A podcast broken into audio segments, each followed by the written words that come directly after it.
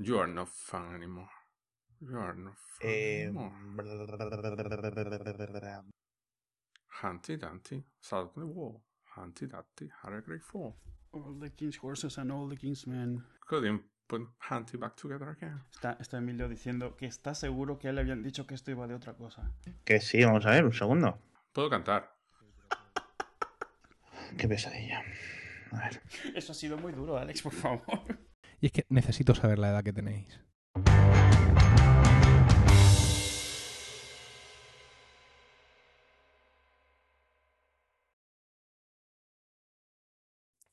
Buenas noches a todos. El tema de hoy es el WW WDC. O sea, vamos a intentar dilucidar qué novedades y qué cambios presentará Apple en el, en WWDC, que es la, conferencia de desarrolladores que aloja todos los años y que va a ser ya eh, apenas en dos semanas, el 2 de junio, si no me equivoco. Conmigo, como siempre, está Edu. Saluda, por favor. Hola, yo, como siempre, aquí, yo. Y hoy no tenemos uno ni dos, tenemos dos super invitados, súper importantes, súper todo. El primero de ellos es eh, un- una persona que está por primera vez con nosotros, que es Emilio Cano, Emilcar para, para Internet. Saluda, por favor. Buenas noches, para nosotros al menos. Lo de noche. que lo de- seguro que le conocéis todo de Twitter, eh, eh, Emilcar en Twitter o su, su, su blog y su podcast sobre Apple, que lo podéis encontrar en emilcar.es. Y la verdad es que es recomendadísimo. Y el segundo invitado que tenemos es el invitado oficial de cuando hablamos de cosas de Apple, hoy sobre todo en los pre-WWDC, que es el señor Pedro Jorge Romero, alias P. Jorge. Favor, estoy, un un- hola, estoy, estoy buscando a Emilcar en Twitter a ver si lo estoy siguiendo o no. Es. Bueno, Ahora, ahora, ahora me incorporo. muy bien. Eh, bueno, yo soy Alex, Alex Vega, y bueno, vamos a empezar ya directamente, sin más dilación. Vamos a intentar tratar los temas un poco en, el siguiente orden. Eh, primero, eh, WWDC a nivel general, que es lo que esperamos tal, y luego vamos a ir eh, producto a producto de Apple. De momento, primero los que existan, mezclando un poco hardware y software en esta, digamos, amalgama, que eso no se puede hablar del iPhone sin hablar de iOS, y no se puede hablar de iOS sin hablar del iPhone o del iPad. Y ver, pues luego, y luego ya nos metemos pues con, yo que sé, productos nuevos. Es muy difícil que en un evento como el WWDC se presente nuevo hardware eh, de la misma forma que conocemos de cuando se presenta un, nuevo iPad o un nuevo, o un- o un nuevo, o un nuevo iPhone, etcétera, porque son eventos más desarrollados, más dedicados al, al software, como el nombre de la conferencia indica. Bien, el primer rumor, o sea, o el primer, por englobarlo, parece ser que este, este WWDC va a tratar más de MacOS 10 o MacOS X, X o MacOS 10 o como le digáis cada uno. El caso es que eh, OS X llega ya a la versión 10.10. No va a ser la 11, porque esto no funciona así, no son decimales, sino que puede haber la 10.10, la 10.2 trillones y seguirá siendo OS X. No sabemos aún el nombre, ¿verdad? Es decir, igual que 10.9 es Mavericks. Sí, sí se ¿O ya sabe. se sabe? Sí se sabe Sí. cuál es. Es Sira. Ah, Sira, pero ¿ese es el nombre o el nombre clave o algo así? No, sí, es el Mm. nombre, ¿no? Bueno, yo, pi- yo pienso que va a ser el, el nombre, porque los nombres clave de Apple Sí, no se conocen habitualmente. Los nombres clave Ajá. durante el desarrollo se saben años después, sí, si, es que, si es que se saben, ¿no? sí. Pero este, esto, esto de Sira ya se comentó. Hmm. O sea que y el Sira era un vino o algo así, ¿no? Es una uva. Sí, raro, Ah, sí. sí, vale. sí. Sí, pero, pero los nombres internos de Apple suelen ser vinos. Ah, Eh, vale, pero eso, o sea, esto es como decir ah, Ribera de Duero o algo así, o decir Sí, Uva suelen, Rioja, suelen- o- suelen- o- suelen ser. O es hay plan, un... bueno, esto es una discusión para otro podcast. Sí. No, lo que pasa es que es un poco extraño porque esta, esta uva no es, bueno, por supuesto no es autóctona de California y aunque se usa para hacer algunos vinos de California, se usa para hacer vinos en en todo el mundo. Ajá, o sea que la exportan bastante. Con lo cual eh, es una cosa que era en plan, si no habíamos quedado que esto lo- ahora ya tenía todo que ver con California, Sí, lo mismo en su ombliguismo, en California piensan que la uva Sira es suya y, Ah, no, bueno. y no de Persia y que solo Sí. ellos la tienen y hacen sus vinos, pero en fin. Puede ser. Bueno, bienvenidos a Hacia Falta, el podcast sobre enología número uno de España. De, de todas maneras, con estos nunca sabes. Hay muchos números, Sí. no- nombres clave que se han vuelto el nombre final. QuickTime era un nombre que era un nombre clave, no era el nombre del producto y se acabó como eso porque, hombre, era, era como le llaman, catchy, era atractivo, era memorable. Aquí Sí, no, sabemos y- que este es el nombre código y todo pinta como que parece que se está manteniendo más allá de lo que de lo que los debería de- ser. Y los de OS 10 también. Eh, eh, OS 10, los- las primeras versiones, la 0 y la 1, el nombre del gato no fue público. Sí, así es. Pero la- a la tercera ya, que eh, lo que era el nombre interno ya se convirtió en el nombre, digamos, oficial de- del sí, producto. Sí, y eso es, por eso es la razón por la que piensan que este puede ser el final. El Lion, el Leopard, es, ese era el nombre clave y es el nombre que se quedó. Y Mavericks era el nombre clave y es el que se quedó también. Así que, a ver. Sí. No, no, curioso. El caso es que, eh, por lo visto, parece que va va a estar más centrada, como decía, en, en, en Mac OS X que en iOS 7, al contrario que el año pasado. El, año pasado hubo mucho desarrollo en la parte de iOS y, y bueno, al final la, conferencia fue centrada efectivamente pues más en iOS. Con todo el cambio del 6 al 7, lo de Forstal, Jonathan Johnny Ive, etcétera. Bien. El caso es que parece que este año en eh, iOS 8 va a ser una cosa más, eh, ¿cómo, decir? ¿cómo podemos decir? Evolutivo, más que una revolución como fue el cambio del 6 al 7, con lo cual el 8 pues podemos pensar en él como una especie de Snow Leopard de, de iOS 7, es decir, una versión para estabilizar, cambiar las cosas un poquito, adaptar tal, pero parece que no va a haber grandes cambios, aunque hablaremos de ello más adelante. Eh, según en un artículo de Ars Técnica que salió hace pues 10 días o así y ha, ha tenido bastante bastante movimiento por ahí, hablaban de que iba a haber cambios más importantes en OS, en OS X. Bien. Mira, que por cierto, al, al, al- en el artículo esta de, de Ars Técnica mencionaba el nombre Yosemite. Yos- Yose- ¿Cómo se pronuncia, Pedro? El No Parque Nacional este. No tengo ni Yosemite. idea, pregúntale algo Bueno, que sabe de esas cosas. Yosemite. Yo creo que es algo como Yosemite. algo Sí, así. Yosemite. Acaba en... Sí. Sí, es, Sí, es sí, es, sí es como el personaje de Looney Tunes. Sí, Yosemite imagino que sí, que es el, el, el parque famoso este Sí, sí. que habéis visto todos en las películas o en los dibujos animados. Bien, eh, el caso es que parece que va a tener algo mm, rollo así, un poco más plano, un poco... Bueno, ya sabemos que esto de plano es un término súper ambiguo para estas cosas, pero que va a haber cambios, que va a haber cambios bastantes a nivel visual y tal. Eh, ¿Vosotros lo veis necesario? ¿Veis que...? Porque ha habido varios... eh, ¿Cómo se puede decir? Conceptos. ¿Cómo sería un Mac OS X con el estilo de iOS 7 y la verdad a mí todos me parecen bastante feos. Mucho blanco mucho espacio así desaprovechado etcétera. No sé si hace falta. Cómo lo veríais vosotros Una constante en los prototipos estos que se ven, eh, que, que- que suelta la gente eh, para que los veamos, como me lo imagino, casi todos son inusables. Suelen ser bonitos, porque suelen ser bonitos de verlos, pero vamos, como si un sistema operativo consistiese de pantallazos y no de algo que se tiene que utilizar. Usualmente cosas súper básicas no están pensadas, son, inusables. Eso sí, bonitos, la mayoría lo son, pero vamos, casi ninguno sobrevive esto. Lo, de, lo que dices, yo creo que, que, ellos han establecido mucho esta imagen en, en, en iOS. Eh, y yo no sé si piensen hacer algo parecido para, para MacOS 10, que es ir a, no hacerlo plano, pero ir quitando todos los relieves y todos los brillos innecesarios. Eh, aunque no sigan la misma línea, ahora mismo esa es la diferencia más grande que hay entre los dos. O sea, MacOS 10 continúa teniendo un montón de relieve, de brillos, de texturas que, que ya no tienen nada que ver con iOS. Y, y me parece que aunque no cambien radicalmente el diseño de todo, visualmente es algo que sí podrían hacer. Es realmente, seguiría de hecho con la línea que han seguido desde la primera versión, bueno, desde la segunda versión de macOS 10, que ha sido ir reduciendo un poco esa, ese relieve y, eso, y ese aspecto. Acuérdate la primera versión que parecía que tenía caramelos flotando en el espacio. sí Eh, cuánto hace ya de la primera versión de OS X 10 años La 8 primera, años muchísimo. no, 14 años, ¿no? 14, sí, sí, es muchísimo. Sí, hizo, hizo, Jobs hizo el entierro del anterior, el funeral.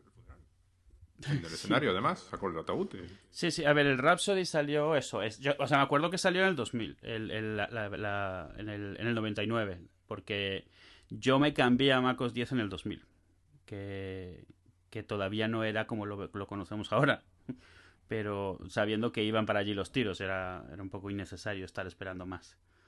Así que eso, 14 años. Eh, a ver, la versión de la versión definitiva del 10.0 pone según la Wikipedia es de marzo del, del 24 de marzo del 2001. Y O la sea, primera hay- hay- beta pública 13 de septiembre del 2000. Pues es- esa es a la que me pasé yo, justo antes de que ya fuese ese primero con los caramelos voladores, que, que lo llamo yo. Bien, con lo cual no podemos- tampoco podemos decir mucho. Hasta que no lo veamos, tampoco hay nada filtrado, no se ha filtrado más información realmente. Eh, lo único que parece sí es que van a mantener las dos cosas separadas. Es decir, iOS seguirá siendo iOS, estará centrado en lo que es el pantallas táctiles y no se va a añadir ningún tipo de soporte táctil a, macOS X para mantener las dos cosas diferenciadas. Tampoco parece que vaya a haber ningún tipo de regresión, por decirlo así, hacia... Es decir, eliminar cosas de OS X para simplificar, para atraer a, digamos, a las masas, por decirlo así.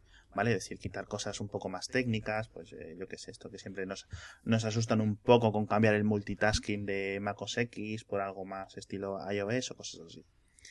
Que tiene funciones diferentes. Son dos sistemas operativos completamente diferentes con funciones muy diferentes. El sistema Sí. operativo de la gente normal es el del, el del iPhone o del iPad, no el, no el OS X. ¿no?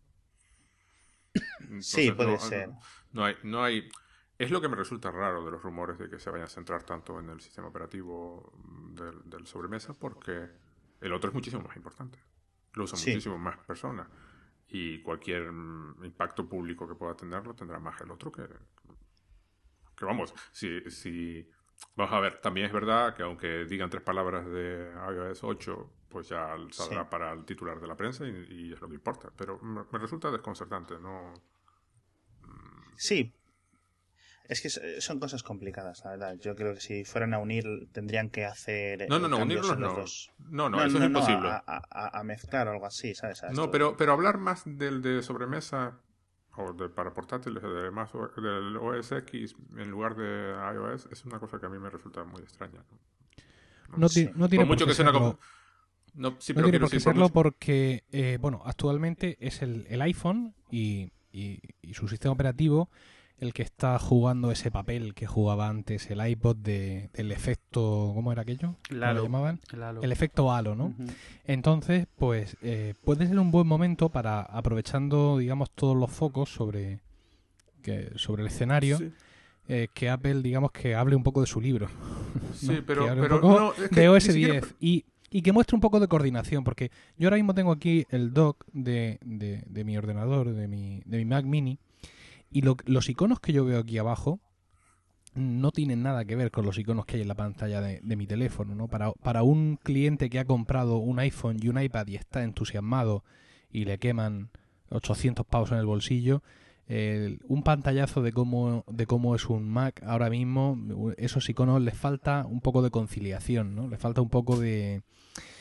ah, no sabría decir la Sí, palabra sí. exacta. Sí, homogeneización. Eh, por efectivamente, Sí. le falta un poco de, de homogeneidad y quizá esa sea, digamos, un poco eh, la excusa para, para traer OS 10 más hacia los, hacia los focos, ¿no? Hasta ahora ha sido siempre eh, iOS el que ha tirado hacia adelante y, bueno, es Apple es un gigante que tiene dos piernas. Cada una de ellas son estos sistemas operativos y no puede seguir dando pasos con una mientras dejas la otra atrás. No, yo es que no lo veo así. Yo, yo no creo que haya mucha gente en esa situación de que se me compré un iPhone y entonces me cambio a Mac, mm, como para justificar. mm, Yo creo que en, este, en, este- en estos momentos Apple, eh, más que un gigante con dos piernas, es un gigante con un- una columna enorme, de la cual cuelga un- una pequeña columnita, que es, que es OS X.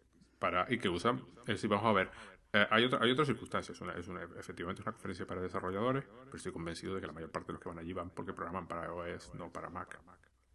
Y que las, las que se llenan en plan no puedo entrar y tengo que estar allí una hora antes son las charlas dedicadas a, a las... Sí, hombre, por, por Sí, lo que pasa es que yo, yo ya de descarto para empezar que, que esta keynote sea una keynote para programadores.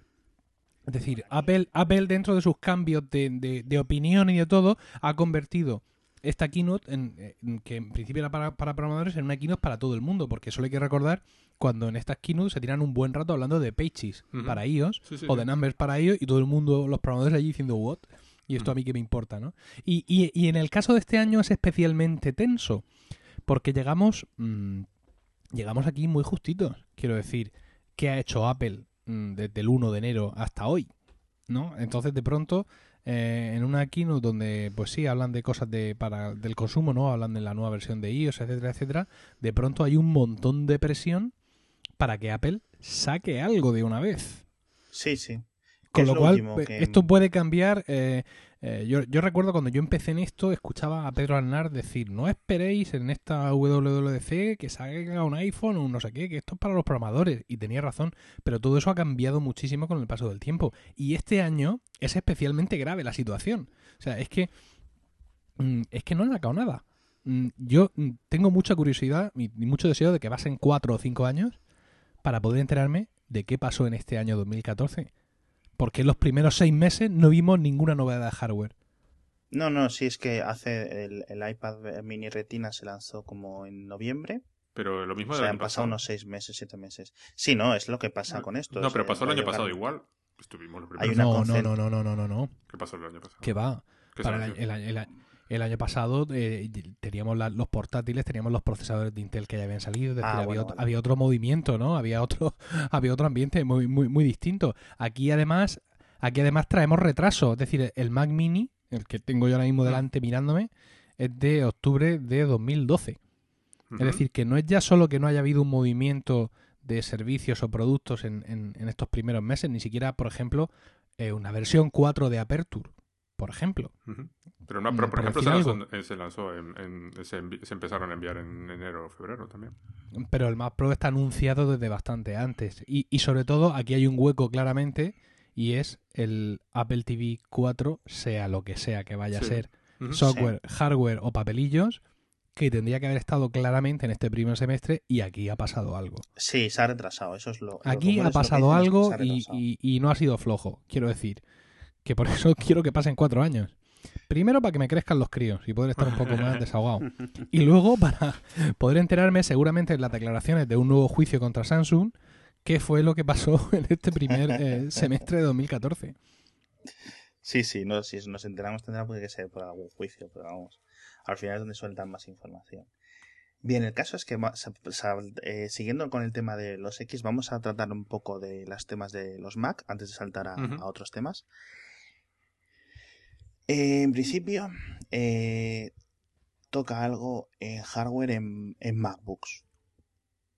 En principio se está hablando siempre, eh, eh, flotan estos rumores de ese MacBook ah, Retina de 12 pulgadas, ¿no? Es, que es como un, un santo grial, por decirlo así, ¿vale?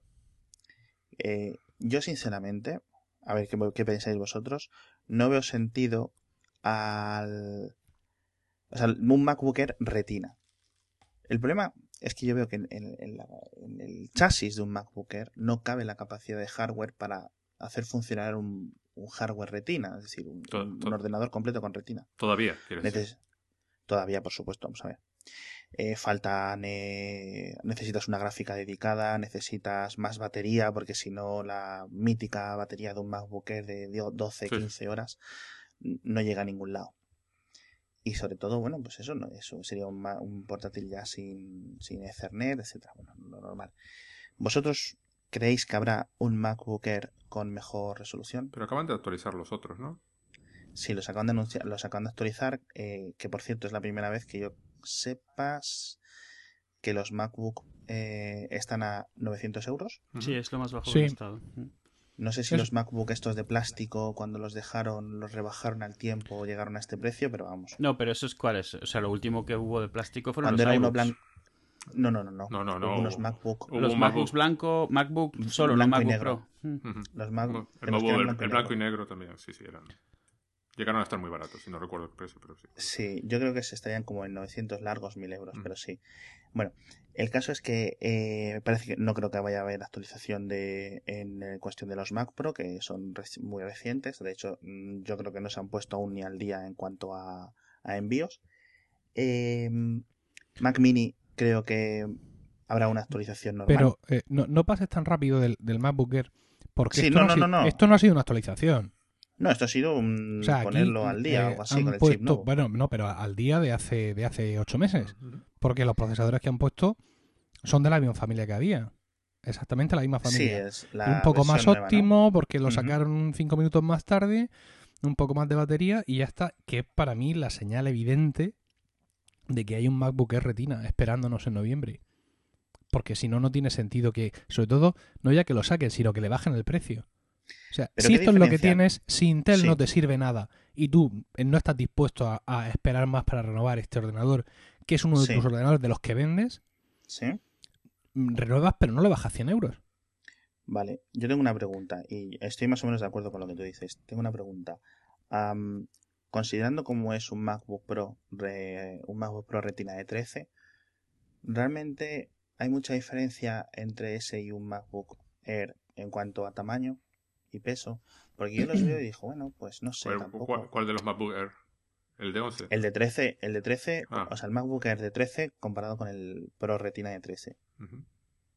Yo los veo, o sea, entiendo las diferencias y las, y las notas son palpables, pero digo, bueno, tampoco veo, ¿sabes? Porque entiendo que el MacBook Air Retina tendrá que compensar por, algún par- por alguna parte, o bien, en, o bien en capacidad de procesamiento o de, o de GPU, o bien en batería. Una de las dos cosas tiene que dar. A no ser que haya una magia o algo así. Claro, es que ese es el tema. Yo como desconozco los pormenores técnicos de todo esto, lo que espero es la magia. Y Mm, por eso no, me extraña, no me extraña que tarde. Porque el problema es Ah. que los, los MacBook Air ya tienen una, una- una tarjeta gráfica, digamos, es, es una integrada, ¿verdad, Edu? Sí, Sí, Sí. La Intel 5000 o lo que sea. sí, sí. No sé si ha Ah. salido la serie 6000 ya, pero ya es su- suficiente potente. Es suficiente potente. Sí, no, el problema no es potencia, el problema es eso, es batería y, y temperatura y tal. Porque a final de cuentas estás, es el equivalente a estar eh, eh, ejecutando cuatro monitores como el que tenías antes cuando te vas a retina. O sea, es literalmente cuatro No. veces la cantidad de información. Hay, hay muy poca diferencia de, pre- de peso, tienes toda la razón. Sí. Uno pesa un Bien, kilo entonces- 35 y el otro pesa un kilo eh, 57 o algo así. Cin- un kilo Sí, son 57. 300. Sí, es un problema sí. de energía y es un problema de temperatura por, por tener más CPU, pero nada más. O sea, no. La mayor densidad no añade peso.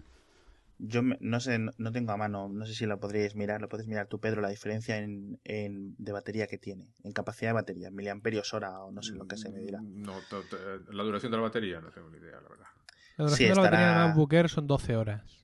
Sí, no, a ver, me refiero, me refiero a la batería física, es decir, a lo mejor el MacBook Ah. Pro Retina tiene 50 vatios o lo que sea, es que no sé realmente. Y el, y el Air necesita simplemente 30, por decirlo así. Con lo cual, si cojo y hago un MacBook Air Retina con la batería de 30, pues me va a durar la batería un 60% de lo que me dura un MacBook Pro Retina a mismo hardware.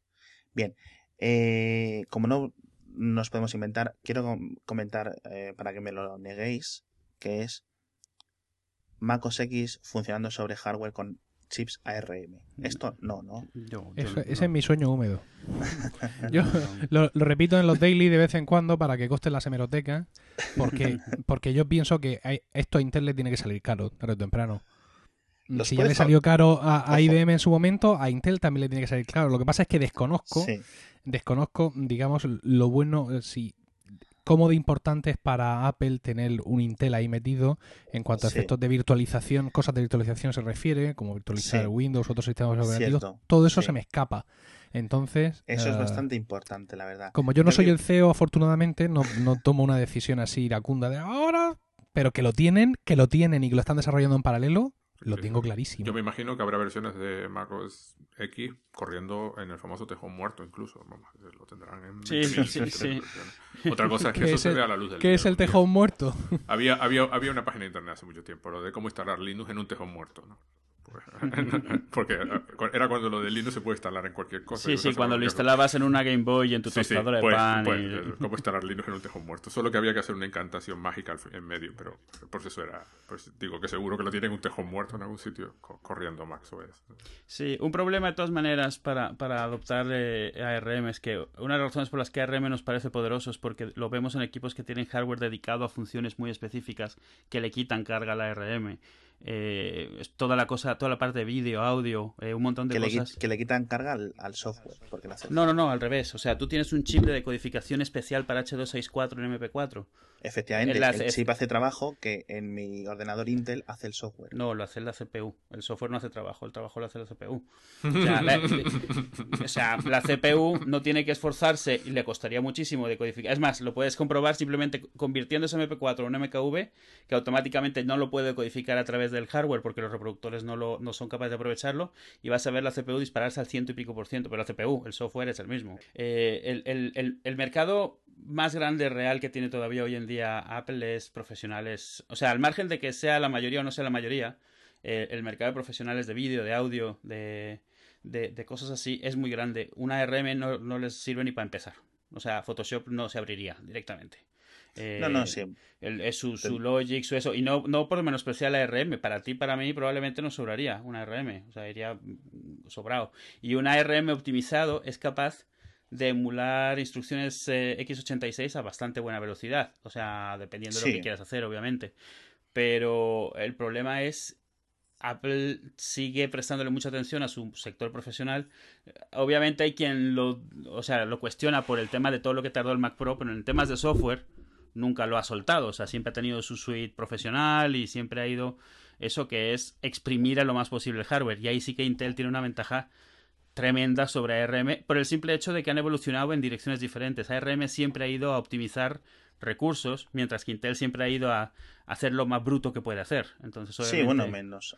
Bueno, ahora intenta siempre hacer un poco... Sí, no, me refiero históricamente. Sí, ahora mismo los dos están tratando de hacer Entonces, lo que hace el otro. Pero... Yo aquí veo dos problemas, un pro y un contra, eh, por decirlo así. El pro es que Intel puede fabricar los chips ARM, uh -huh. ¿vale? Eso podría ser el proveedor, podrían ser chips ARM de Intel. Y el contra es lo siguiente, tú coges un, un MacBook Air Retina, sales de la tienda, te compras un, un iPad, eh, el iPad Air. Tiene más batería el MacBook Air. Dura más. Esto era impensable hace dos años. Esto es gracias a los avances de Intel, no gracias a ningún avance de Apple en concreto. Si es cierto que mismo hardware con Windows eh, contra Mac OS X dura mucho más la batería, no sé X. Bien, cierto. Hay cierta optimización de software. Pero el caso es que el, el chip Intel, el chip X86, ha avanzado tanto que ya tienen más batería que, que, eh, que, los propios iPad Air, con lo cual yo no veo necesidad realmente de que decir, porque es la mayor ganancia, por decirlo así, de hacer un MacBook Air con chips ARM sería ganar batería. ¿Pero para qué? ¿Para qué quieres más batería de 18 horas? Que si te lo curras y te lo haces así más o menos, si no usas mucha red, con el brillo mal tal, puedes llegar a 15, 18 horas fácilmente en un MacBook Air de nueva generación. De todas formas, lo seguro es que en junio no vamos a ver nada de eso. Así que sí, eso, eso, está claro. Es posible, es posible. A yo menos que, que piensen irse a una plataforma dual tipo lo que hizo Microsoft, pero no, no. lo veo. ¿eh? No. no. Yo, yo sí pienso que algo de anuncios en, en parte de Mac sí podemos ver. Entonces, el, entonces el, el, último tema que en Mac nos falta por tratar, si no me equivoco, es Apple, los Cinema Displays. Y los Mac Mini, si quieres, porque también eso Sí, los Mac Mini yo creo que habrá pues, una versión, pues eso, no sé si tiene Thunderbolt ya o no. Y ya va, si ya va para sí, pa dos años eh, del último. Pues que le pongan la nueva sí. versión del Thunderbolt, eh, que actualizan algo con un chip nuevo, etcétera Y ya está. No veo que nada, o sea, nada de Blu-ray ni, por supuesto, nada. No, no, Blu-ray, te puedes olvidar. que el Blu-ray es lo que se le pedía, era como flash para el iPhone, ¿no? Venga, hombre, por favor. Blu-ray para el Mac. Bien, en, en, cuanto a los Cinema Display, uh, evidentemente tendrían que ser 4K, ya el baile de cifras da igual, me da igual que la resolución sea la que parece obvia, que es la de 5100 no sé cuánto, sí. ¿no? Uh -huh. Que eso es lo de siempre. ¿Puede mover los Thunderbolt? Sí, no? claro. Porque había una revisión que ha salido hace poco, que este es el caso era que el nuevo Thunderbolt, que no sé si será el Thunderbolt 3 o el 2.1, no sé si Edu lo sabe mejor, el 2.4 o algo así. No lo llamaban 3. Podía mover, podía mover no solo esa cantidad de ancho de banda de información, sino además la potencia eléctrica suficiente para un cinema display. Es decir, que de mi, de mi Mac Pro solo saldría un cable al cinema display. ¿Tienes un Mac Pro? Y, ¿Cómo? No, no, si tienes un Mac Pro, preguntaba, era curioso. No, yo no. Ah, vale. Hablo eh, un Mac Pro hipotético. Ah, vale. Pero ese Mac, el Mac Pro actual lleva esa versión de Thunderbolt. Yo es que creo que podía ser actualizada por software, con los drivers.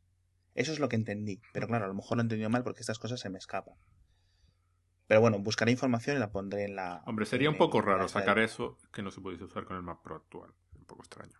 Pero... Claro, sobre todo porque acaba de salir hace un par de meses. Sí. La otra opción es lo que es un Cinema Display con un Mac Mini incorporado, que es lo que le llaman el iMac. ¿Eso lo veis vosotros probable? ¿No probable? No, no, no. Un iMac 4K. Un iMac 4K es inevitable en algún momento, no. pero no ahora. ¿eh? Acaban de renovar los anteriores. No, acaban de- No, el, el, el iMac ahora mismo está bien de, de fechas, ¿eh? no, no está pasado No ni está- no, muchísimo. no. Bueno, La última actualización fue en septiembre, con lo cual pues se le espera eh, de nuevo en septiembre eh, tranquilamente. Lo que vamos a Sí, pero bueno, poder anunciarlo y decir, bueno, esto se No, va no, a empezar a lanzar No, no en- creo. igual que anunciaron. No, de- cuenta que en el anterior, w, an- Hombre, en el anterior hay- hay- WDC Anunciaron el Mac Pro. Mac, el Mac Pro. Sí, pero ver, eso es podría pasarle- ¿eh? Sí, Podría- dime. Podría pasar aquí como ha pasado con el MacBook Air. Es decir, eh, Haswell es la, la familia de procesadores Intel actual, Sí. que fue, digamos, la que estaba disponible el año pasado, pero que a- a- tiene actualizaciones, ¿no? Por eso el Sí. MacBook Air sale con un procesador nuevo que no estaba hace mm, un año. Aunque Sí. siga sin ser, digamos, el siguiente. Entonces, dentro de lo que es la línea de procesadores Intel que co- le corresponde al, al iMac, Sí. también hay nuevos procesadores Haswell eh, ahora mismo. Es decir, Ajá, vale. si lleva un, yo que sé, un i5 V320, 320, pues ha salido el V330, ¿no? Que sería ese paso siguiente. Con lo cual, pues podríamos ver que, digamos que Apple echa el freno tremendamente en todo su hardware, se conforma con este Haswell Plus, pues porque ve que Intel es incapaz de dar el siguiente paso o que va a tardar mucho, porque es que, mm, en fin, que yo no sé de hacer procesadores. Quiero decir que lo mismo estoy pidiendo demasiado ritmo, ¿no? Y quizás si, si viéramos estos iMacs ahora, quizás sería precisamente por eso, porque Apple ha decidido incorporar la, las segundas versiones de, de Haswell en toda la gama y Dios proveerá. Mm. Pero en principio al iMac no le tocaría renovación hasta septiembre. Sí, eh, es probable. Sí, sí, por lo menos un añito, vamos. Pero vamos, Sí, no, ojo, no. Esto, no, esto no quita que no cojan y anuncien eso y lo digan, bueno, No, esto va a lanzar en dos no, meses. no, eso, no, el Mac Pro es completamente diferente. El Mac Pro era porque ya lo debían. Es decir, llegaba un punto en que, que, vamos a ver, lo del plan, que ya cantaba al cielo. Y entonces, de paso, en una conferencia de desarrolladores dicen, ah, el Mac Pro va a ser así. Vamos a ver. Esto ya lo han hecho un par de veces recientemente. Lo han hecho también con el Mac Pro, lo han hecho con el iPad mini Retina.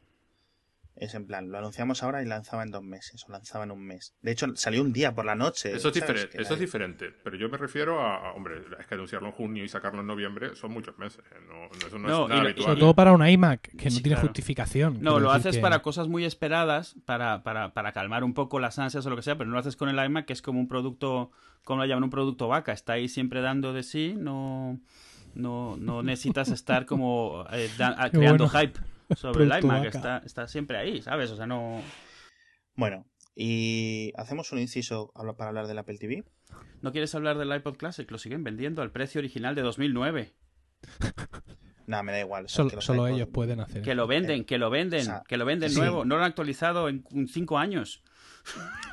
Lo tienen a 90, que es distinto de que lo venden. No, no, pero- no, lo venden, ¿eh? Lo venden. No, no, Lo sí, por venden, eso. Te lo venden, envío lo gratuito, compraba, 270 pavos. O sea, cuesta lo que costaba hace cinco años. Por... De hecho, yo tengo claro, la- lo he advertido en casa, ¿eh? El día que salgan ahí y digan, señores, se ha acabado. Salgo corriendo como un gamo hacia la Apple Store antes de que cierren y me llevo uno. Eh, ya en enero Tim Cook dio para no el, el, el ultimátum. ¿eh? Ya dijo que el iPod Classic, mm, mm, que ya se vende poco. Lo comentó. Veremos. Eh, el Apple TV, el rumor, que pondremos enlaces a todo esto, es el rumor ahora en la calle, por decirlo así, en la calle tuitera, es que se ha retrasado, que es lo que decía Emilio hace un poco, es decir, estaba preparado para rellenar este hueco, digamos, de noticias, de información de Apple, desde septiembre, desde, mejor dicho, desde octubre de 2013 hasta el WWDC, que pasan pues 3 y 5, 8 meses, que es una barbaridad de tiempo en comunicación de cualquier empresa y más una del tamaño de Apple, iba a estar rellenado por una novedad en el Apple TV. Bien de software, bien de hardware, bien combinado, bien de formato, con, digamos, por decirlo así, con pantalla, este animal mitológico que todos, eh, bueno, que algunas personas quieren, otras no. ¿Vosotros qué pensáis? ¿Puede haber novedades en este aspecto o no? Yo me temo que no. Me Mm, temo que no y, y- y- y creo, ya te digo, que aquí ha tenido que pasar algo gordo porque eh, aunque el Apple TV 3 actual se siga vendiendo bien y dé buenas cifras como las que dieron en la conferencia de resultados ahora mismo, mm, es evidente que se le ha comido el turrón mm, mm, todos los demás, ¿no? Otra cosa es que luego en el mercado pase lo que tenga que pasar. Pero los que tenemos un Apple TV, o sea, es increíble cómo a estas alturas del partido el interfaz para reproducir los contenidos que tienes en tu Mac es una interfaz de lista de texto. O sea, pone programas de televisión y le das. Entonces te sale una lista de texto con los títulos de, los, de, la- de las series. Le das y te sale otra lista de texto con los títulos de los capítulos. Es cierto que a la izquierda va flotando por ahí el artwork, ¿vale? Va saliendo, pero lo que tú eliges, lo que tú, mm, donde tú le metes caña al mando, es una lista de texto, como en el iPod Classic que siguen vendiendo. Sí, en el iPod Classic 2009. o en el modo navegador del, del Finder, que es Sí. que viene de Next todo esto. Es el ves una Sin- lista, siguiente, siguiente. Sin embargo, cuando navegas en la tienda, o sea, eh, esto estaba hablando de la parte del Apple TV de reproducción de contenido de tu ordenador. Mm. Si tú te vas a navegar en la parte del Apple TV, que es la tienda para alquilar o comprar películas, esa navegación sí es fantástica, preciosa, a base de portadas, ¿no? Como en cualquier media center eh, moderno de los últimos tres años. Y la otra parte del Apple TV está absolutamente liquidada. Ahí me dijeron en su momento los de Benotac, que en paz descansen, aquí al menos en Murcia, en el Apple Premium Reseller, que el Apple TV 3 había, en un momento había explotado, había sido una venta brutal en Navidades, porque para la gente era simplemente una manera de ver en la tele lo que tenían en su iPhone. Mm. Y que todo lo demás les importaba entre relativamente y nada. ¿No? Es decir, era una manera del vídeo de YouTube que yo estoy viendo, de la foto que tengo aquí, de no sé cuánto tal, y todas estas apreciaciones preciosistas sobre los interfaces de Sí. texto o de, o de Sí. artwork, a la mayoría de la gente que está comprando Apple TV no le importa absolutamente. Pero que Sí. así, Sí. así, Pero- lo, así lo uso yo, ¿eh? Pero a mí sí. Eh, Era un quejo. Chromecast caro. O sea, lo que luego el Chromecast hizo. un- Era una un forma de ver un vídeo de- que tienes en tu iPhone. Un Bueno, aparato de AirPlay, sí. Hombre, es un Chrome- Chromecast que funciona, ¿eh? Sí. ¿eh? No es, será, te parecerá caro, pero por lo menos puedo mandar los vídeos No, me caro solo por la diferente diferencia de precio. Pero yo lo uso así, yo lo uso solo para ver lo que hay en mi, en mi teléfono. ¿eh? Eh, ah, eh, yo estoy de acuerdo con lo que dice Emilio. O sea, de, de, de hecho, lo más interesante que he visto hecho en el Apple TV, aparte de AirPlay, fue cuando metieron Plex, porque se veía mucho mejor que la misma reproducción nativa que tenía el, el- el Apple TV, la reproducción nativa de las librerías de iTunes, quiero decir, lo, lo que te dejaban hacer Sí. antes. O sea, lo que montó Plex ahí, utilizando la aplicación de trailers, además, era bastante completo, muchas vistas, vista de detalle, seleccionar parámetros, cosas que no podías hacer ni siquiera en el en, en- en la aplicación nativa de reproducción de vídeos que, que tiene el Apple TV. Y, y- Pero a ver, es que por ejemplo, yo lo, yo lo hago así, yo tengo la, la app de Plex en mi iPhone y simplemente reproduzco y mando a la Apple TV, y así es como mi hija y yo vemos las cosas. Y ella además sabe que puede mandar las cosas del iPad que usa habitualmente a la tele, con lo cual pues, Mm. lo demás nos resulta Sí, totalmente es, un, diferente. eh, ¿no? eh, es un cable inalámbrico. Exacto, o sea, es un cable inalámbrico. Vale, entonces, centrándonos en lo que sería el- una novedad en el Apple TV, ¿por dónde, Espera, ¿por dónde antes- lo antes- actualizaríais vosotros? A- ¿Mejor Antes de eso, software? eh, sí, dime. eh, Steve Jobs en Sí. 2010, finales de 2010, dijo que habría soporte para iTunes Extras y iTunes eh, LP en la siguiente generación de Apple TV. Es que en no, 2009. no hemos Aquí llegado a la siguiente. no hemos Aquí estamos todavía esperando los iTunes Extra en el Apple TV. Sí, también están a que liberen el protocolo de FaceTime y todo eso. Sí, cierto.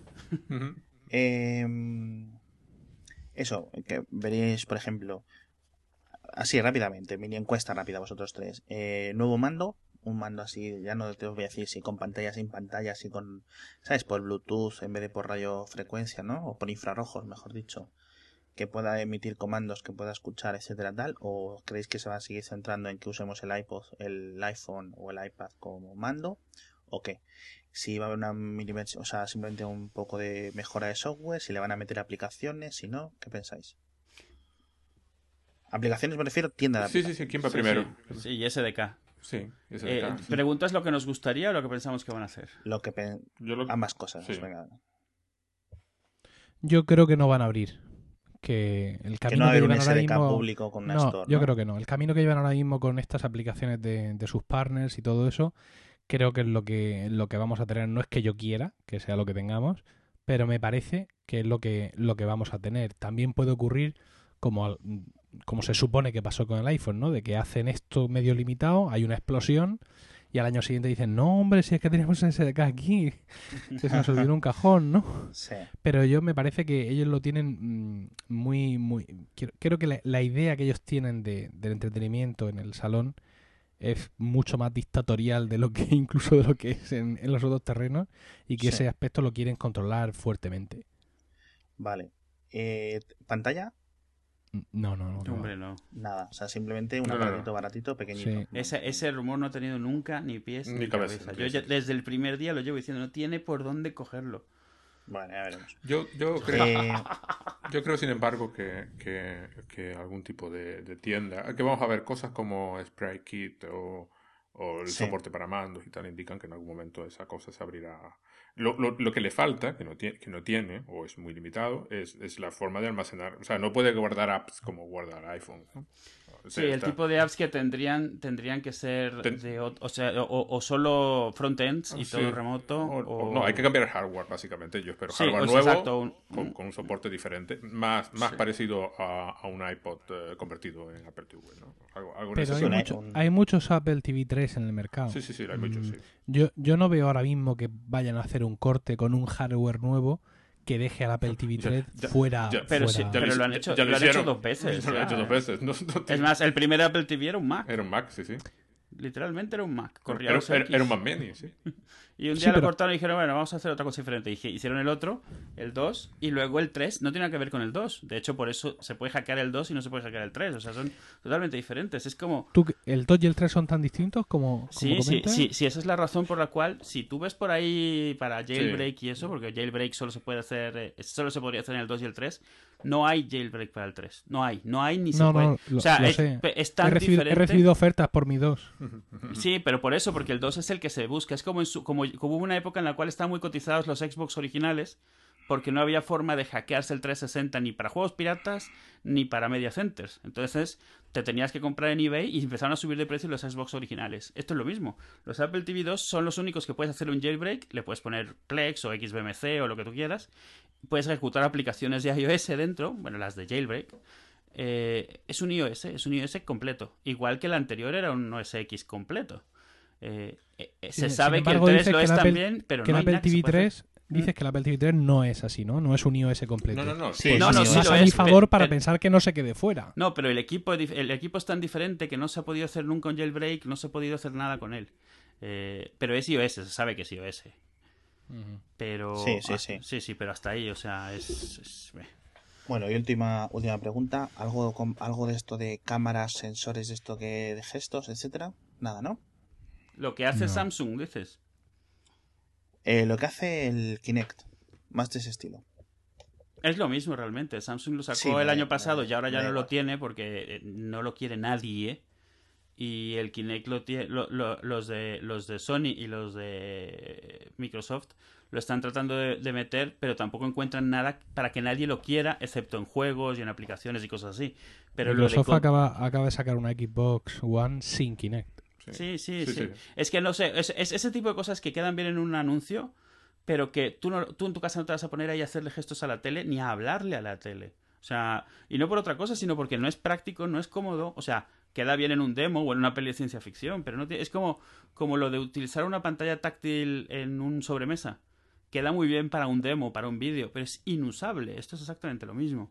O sea, queda muy Sí, bien, pero acuerdo, no, pero es práctico. Y esto es algo que ellos saben, vamos. Igual, igual puedes preguntarnos Sí, claro, si viene con yo- realidad eh, virtual. creo- tampoco, no. ¿eh? No sé si en vuestros salones hay algún momento de silencio para que la tele Esta es interprete bien sí, tus vamos, órdenes. sí. Este, el mío no. De silencio o de, o de calma, de movimiento, para que te entienda un gesto, porque en el mío. Vamos. Es muy complicado de sacar. El reconocimiento de voz de que tiene el Kinect de la Xbox One ha sido bastante criticado. O sea, que tiene mini fallos que tú cuando lo programas no los piensas, ¿no? Pero que luego estés jugando al Call of Duty y con los altavoces y alguien te grite Xbox Power Off, ¿no? Algo así, se te apague la consola. Pues, ¿Quién era el que.? No, no, es que, es que alguien se había puesto ese. Me acuerdo que vi un vídeo que alguien se había puesto ese nombre. Ah, sí. Y, y cada vez que alguien lo mencionaba, o lo mencionaba el Sí. juego cuando él moría o mataba a alguien, el mismo juego mencionaba fulanito y el fulanito era Xbox Shutdown, te ha matado. Y ¡fua! se te apagaba el, orden- se te apagaba el Xbox. Era buenísimo, el vídeo estaba lleno porque tenía el audio grabado, el audio se graba por separado y estaban echando pestes, insultándole a todo el mundo porque les apagaba las Xboxes a todos en el juego. Era muy bueno. Está gracioso, sí. O sea, Bueno, eh, vamos a saltar ya a la joya de la corona de Apple, que es iOS y los iPhone, Mm. más que, aunque también los iPads, etcétera. Eh, iOS 8. iOS 8 parece que se va a ser así. Hoy me comentaban, pero si realmente se va a llamar iOS 8, porque la gente lo puede confundir 7.5. con Windows- 7.5. Lo puede confundir con Windows 8, ¿no? Bueno, yo creo que esto les importa bien poco.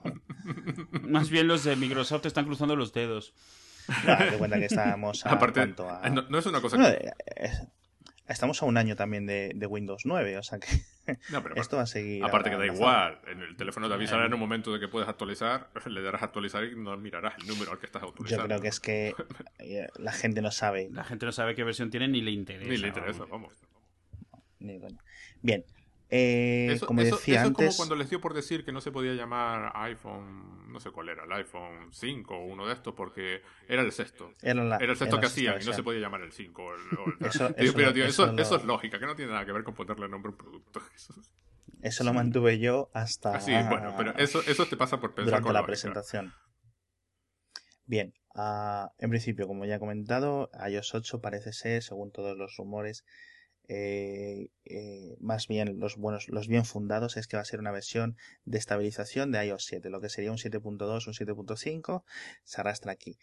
Eh, ya hemos hablado de lo que sería el Healthbook o de la relación de, de los iPhone a través de Healthbook con otros dispositivos o otras fuentes de, datos, con lo cual creo que nos lo podríamos saltar hoy, pero sí que hay un había una cosa que no tratamos que era el rumor fuerte de que iOS 8 vendrá con dos aplicaciones nuevas predefinidas, por lo menos, que serían tanto TextEdit, si no recuerdo mal, como Preview, que son dos aplicaciones, al menos en macOS X, bastante usadas, pues como que de estas que vienen por defecto, como Paint en Windows o tal. Bien. con Preview tendríamos la cuarta aplicación de Apple para un iPhone para ver tus fotos. la de fotografía, la de fotos, entre comillas el carrete, hay foto y preview. Eh, Cuatro. Sí. Y sin contar el navegador de fotos cuando añades una foto en cualquier sitio, que es una versión reducida del mm, carrete. Eh. Mm.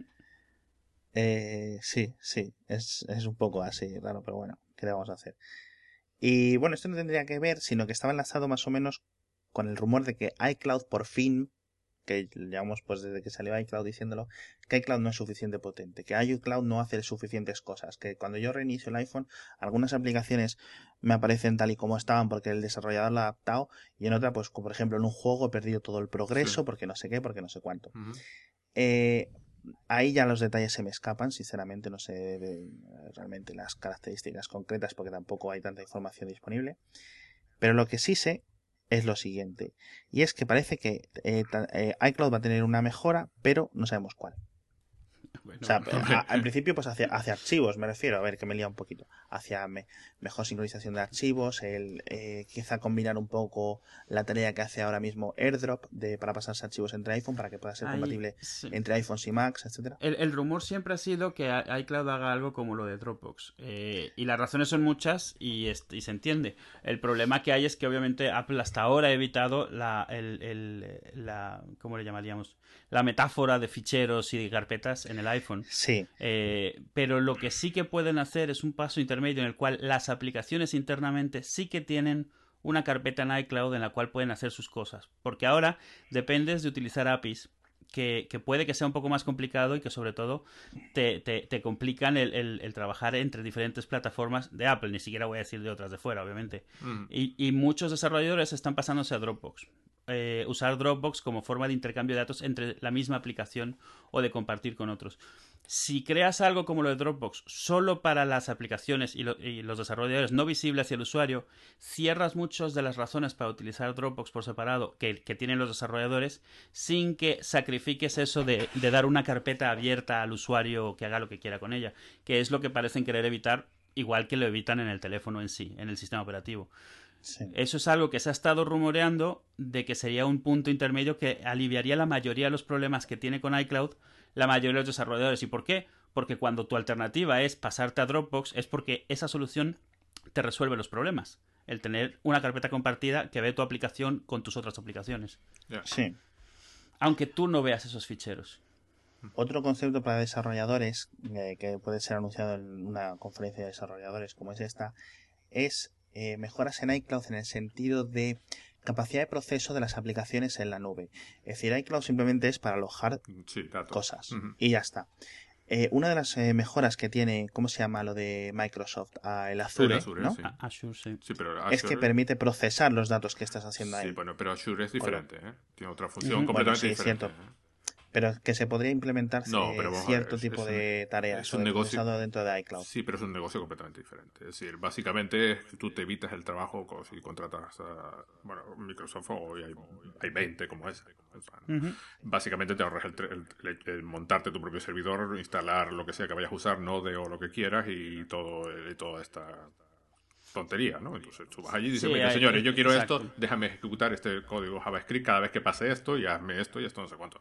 ¿Se entiende? Eh, eh, eh, Apple, Apple no quiere tanto a los desarrolladores como para hacer algo así. Es- Sí, sí, de hecho, Azure está cubriendo una necesidad la está, cual... cubre una necesidad importante, pero una necesidad... No, y, y es importante porque tú ahora sacas Sí, una sí. aplicación, necesitas un API y te tienes que montar un servidor Exacto, entero para una API exacto, ridícula. Pero es una, es una, es una necesidad mm, a medio camino, es para, es para ti. Es decir, eh, sí, yo, yo como desarrollador necesito muchas cosas, entre ellas, por ejemplo, la luz eléctrica de la habitación, pero no va a venir a para ponérmela, ¿no entiendes?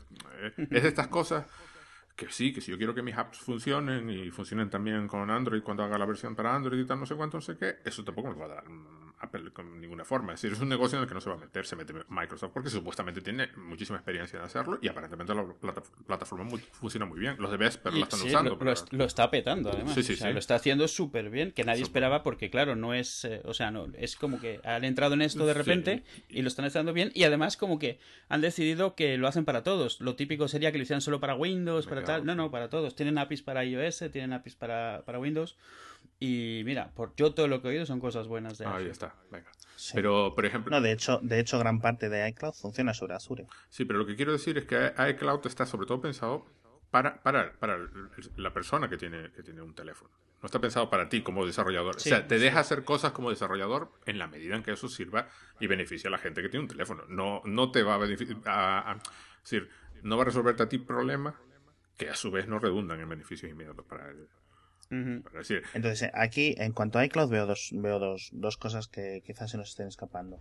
Una es, eh, a ver si pueden- podría ser este año el que añadan una opción que tenga un fallback web, es decir, que yo puedo estar, ver mis fotos, cojo y los comparto y tengo un enlace como cuando comparto con Dropbox, es decir, si tú no tienes Dropbox eso, estás en un ordenador o lo que sea, ves el enlace y ves lo que te he compartido yo en ese Sí. momento concreto. Eso sí podría tener eh, una buena función para todos. La siguiente función es límites de capacidad. Es decir, por favor, o que se eliminen los límites, porque ahora, eh, para una compañía como Apple es eh, dar, digamos, Mm. soporte, almacenamiento ilimitado es posible. Es que la mayoría de gente no lo iba a usar, pero por lo menos, por lo menos, que te den tanto iCloud gratis como, como almacenamiento tienen tus dispositivos. Es decir, porque es ridículo que con una cuenta de iCloud eh, eh, es una, es- son, sí, recordadmelo, son 5 gigas gratis. por sí. cada Apple ID, ¿no? Son 5 gigas por un Apple ID sin importar el número de teléfonos Sí, que tengas. sí. Claro, con lo cual tú puedes tener un iPhone de 16 gigas y un iPad de 16 gigas, pero Apple solo te da 5 Sí. gigas para, para Sí. hacer copia de seguridad de 32. Es ridículo, o sea, lo pienses donde lo pienses, es, No, es no solo eso, ridícula. 5 gigas ya puede, porque podrías decir, bueno, te creas cuentas para tener más espacio, pero solo puedes usar una para cada backup y Sí. 5 gigas se te acaban rapidito te en un acaban. teléfono. Sobre todo si metes fotos y vídeos, que, que no- lo normal es que los metas porque la mayoría de la gente no sincroniza con un ordenador. Y de todas formas, da No, no, igual. Da Da igual porque ni siquiera puedes pagar para tener más. Si llega un Sí, límite. ese- ve- ¿Cómo que no? Claro sí, que sí. Sí, sí, No, no, sí. tiene un límite superior. puedes pagar. Tiene un límite superior de 55 gigas. Más de 55 gigas creo que no puedes pillar. Es decir, te dan 5 gratis y tú puedes comprar 50 más. Da igual. O sea, es que fíjate, te compras un iPad de 128 gigas y no ¿qué puede, haces? no puede. Sí, Hombre, pero eso, es que los es un- 128 Le- gigas no los copias enteros. Quiero Sí, decir, si quieres, sí. lo que Apple, lo que Apple a te copia en iCloud es lo que ellos no tienen. Y Sí, pero tú piensas que tienes 100 gigas de vídeos. Cosa que un abuelo puede tener perfectamente con su iPad que le han regalado cuando está de Es que, vacaciones con los eh, nietos. En cuanto grabas dos vídeos con el, Sí, sí. con el, la cámara del 5S, es que vamos, eso sí. hombre, que no te vas a 100 gigas. Tienes que grabar alguno más. Pero aparte de que. Hombre, decir pero- que, que todo, to- nos estamos yendo un poco a presupuestos un poco irracionales. ¿Quién, ¿Cómo vamos, estamos pensando en, en hacer un backup a, a- a la nube de 100 Hombre, gigas? claro. Eh, hoy, Claro. hoy, No, pero decir, poco a poco, claro. pero poco a poco se Eh, Mira, haciendo. yo, lo que creo, a mí me parece, a mí no me parece que iCloud deba ser gratuito, o sea, no, no veo, o sea, vamos, me gustaría, pero no lo, no me parece obligatorio. Sí me parece que como mínimo como espacio debería estar en mercado, es el más caro de todos los que existen de espacio y, y la, la- la usabilidad es mucho menor. No me molesta que la usabilidad sea menor, pero sí me molesta la diferencia tan espectacular de precio que tiene comparado Sí. con Box o con Dropbox o con cualquiera de estos. Eh, sí que me parece que una cuenta, o sea, una cuenta de pago de iCloud debería incluir el espacio que necesite de backup cualquier dispositivo que tengas. No, no espacio en disco ilimitado. A mí me parece que el espacio, o sea, tú compras un iPhone y ese iPhone tiene su espacio de backup en iCloud. pero que no, no tiene no- que- no sigas por ahí, Edu, porque eso, ah, para hacer eso, Apple tendría que cambiar muchísimas cosas a nivel de empresa. Es decir, no hay una manera humana de que Apple pueda controlar eh, que el registro que tú haces de un dispositivo iOS es único. Es decir, yo puedo, puedo andar mm, registrando dispositivos iOS a, a saco y añadiéndome gigas sin, sin ton ni son. Sí, Es pero decir, a lo que me refiero yo es que esos gigas no son visibles para ti. O sea, no son parte de tu espacio. No es que te regalen 30 gigas cada vez que te compras un iPhone. Sino que un UDID Exacto. individual tiene espacio de backup. No tiene 32 gigas. Tiene el espacio de backup que necesite para guardar un backup. Una, ni siquiera Ah, quiere ya, un ya, ya. histórico. Entonces, tú, si tienes una cuenta, tienes eh, dispositivos registrados a tu cuenta de, de, de Mac, de, de Mac.com. Yo vivo en el mundo pasado. De iCloud. Tienes el espacio garantizado para hacer backup de todos ellos. Un backup. O sea, Sí, garantizado. y además no que te no te digan los que, que ni te diga los gigas que tienes ni los No, que no, no, no, tienes sí. ni nada. O sea, que diga, ¿está hecho el backup? Sí o no. Ni me, no me des la murga con que no tengo sitio. Sí, Porque es que eh, mucha gente va a las Apple Store por esto. O sea, que me está diciendo sí, esto sí. que no tengo sitio. ¿Qué tengo que hacer? Sí, sí. y ¿Qué me gente- estáis eh, eh, contando? hay me yo me estáis dando miedo. Yo conozco gente que jamás ha enchufado un su teléfono a un ordenador. Jamás. O sea, Sí, yo sí. El, el, el, el iPhone 4, el día que anunciaron esto de el, de- el día que instalé la beta de iOS 5, es la última vez que lo conecté a un ordenador, yo creo. Y es un iPhone 4. O sea, la gente con un... O sea, mi mujer que tiene un 5, Ujú. o sea, no lo enchufa al ordenador, pero vamos, ni por asomo. Sí, a mí O sea, me pasa. Ni se, no, ni se le ocurre, no, Ay, no le entra a la cabeza. no mi iPhone, cosas que mi iPhone 5 que anterior ha tenido, hasta ahora mismo, ha tenido cuatro dueños. eh, y el único que lo ha conectado a un ordenador fui yo la primera vez, recién sacado. eh, y simplemente ha sido porque era más rápido pasarle mis aplicaciones así que recuperar el backup de, de- de Ujú. iCloud. Es la única razón. Desde entonces ha pasado por cuatro dueños y nadie lo ha enchufado en un ordenador nunca. Entonces, oye, no sé. Y, y- para mí además es muy simple. Si ese backup, o sea, ese backup dura, o sea, solo tienes un backup y si no restauras ese backup, o sea, si no haces backup, o sea, si no lo tienes puesto automáticamente, pues te dura a lo mejor seis meses, un año. O sea, no estoy hablando de que te regalen espacio en plan No, Dropbox no, sino que cuando, que cuando la operación es backup, que el espacio sea ilimitado. Sí, o sea, que el espacio sea el que requiere el backup y que sea esté registrado a tu cuenta, entonces, tú, o sea, vamos, que sepan de quién es cada teléfono y que sea un backup de un iPhone, no sean ficheros arbitrarios, sino un backup de un iPhone que tiene una estructura muy específica, tú no puedes aprovecharte de ella fácilmente, porque no se parece a las carpetas de, de un usuario normal, o sea, lo que tiene dentro cada aplicación en su file system particular, entonces ellos pueden controlar realmente y, eso, y que no te haga backup de jailbreaks y que no te haga, ¿sabes? O sea, con todas las reglas que haga falta, pero que alguien que compra su iPhone no le esté avisando que no tiene backups hechos, o no de repente se le pete un día, vaya a la Apple Store y le diga, ah, no tiene backup, lo sentimos. Sí, sí, es una parte de la experiencia que, que, que, que- que falta. Es decir, Sí, que, sí, es que sea, tener, no tener ni que pensarlo. Decir, no, yo tengo un teléfono que me da igual. Cuando se rompa, le voy a meter mis datos y voy a volver a tener exactamente el mismo, el mismo teléfono. Sin tener que preocuparme si había o no había espacio para hacer la copia de seguridad. Sí. Otro tema es que te cobren por guardar tus vídeos y, y compartirlos, ese si ese espacio que te cueste aparte o lo que sea, eso no tengo problema con ello, como es ahora. Pero la parte del backup, porque es... O sea, ni ellos mismos tienen espacio suficiente para hacer... O sea, a lo mejor tú eres un rarito y ocupas 100 gigas de vídeos, porque eres así. No deberían ellos decirte que no puedes. O sea... Es que es eso, es decir, aunque tengas un millón de euros, no puedes comprar suficiente. Eh. O sea, lo máximo que puedes comprar en iOS es un, un iPad de 128 gigas y 55 gigas de iCloud. Aunque qui- quisieras, Sí. tendrías que comprar Bueno. un ordenador para hacer copias. Y eso es ahora. En, en noviembre o en septiembre no sabemos lo que vamos a poder comprar de tamaño de, de teléfonos, ¿no? O sea, Sobre todo si el iPad de más pulgadas que tenga o- más sitio. O, o- para- o el, el iPhone de 128, que vamos. Sí, que- esto, esto solo crece, esto no se hace más Sí, pequeño. por eso no vamos a reducirlo. O sea, en algún Y, momento. y la A otra ver, es que tu dale. vida solo suma, no sueles borrar. Sí, sí, sea, exacto. la- Bueno, veremos. Eh, otro, que, otro tema es que falta en iCloud o relacionado con estos temas es cuando la gente se compra un iPhone y te dicen, oye tú, y para pasar una peli al iPhone, ¿qué hago? ¿Cómo lo hago? Y tío, tienes que conectar el cable, luego abres el iTunes, luego vas a la pestaña no sé qué. Ya se han perdido. O sea, ya cuando le digo que instale qué, o sea, Sí, pero ese, es un problema Pero que Apple yo no, considera y que tiene. ¿eh? Pero ¿y cómo es en Android? Quiero decir. el Android es que tú conectas el, eh, tú conectas el, el móvil, te lo detecta Sí. y te sale Bueno, como ch, ch, si no tan metido un deprisa, ¿eh? pendrive. No, no tan deprisa. Eso no ocurre en todos los teléfonos Android. Pero ni muchísimo menos. De hecho, en los Samsung, y, y perdonad que pronuncie aquí este nombre, eh, he- hemos tenido muy desagradables experiencias en la empresa batallando con el teléfono del jefe, precisamente porque lo conectábamos, esperábamos que apareciera milagrosamente como un dispositivo y no lo hacía. Y tuvimos que enfrentarnos al Kies, Sí, hay que que instalar un algo, ¿no? engendro, Sí, de la- sí. un engendro del Averno. Sí, exacto, sí, sí, sí, yo lo tuve que hacer, sí. que todavía no hemos conseguido que haga una copia de seguridad en condiciones de un Samsung Dios Galaxy manda. S3. El Kies es terrible, sí, sí. el Entonces, que 2 no me cuenten de otros sistemas donde cojo, que coges y arrastras, perdona, que a dónde. Porque eso No, tampoco no, es esto es así. una experiencia que es mala ahora mismo en todos sitios. O sea, bueno, no, corrijo. No es mala si lo haces como ellos quisieran, que es comprándoles todas las pelis a ellos. Exacto.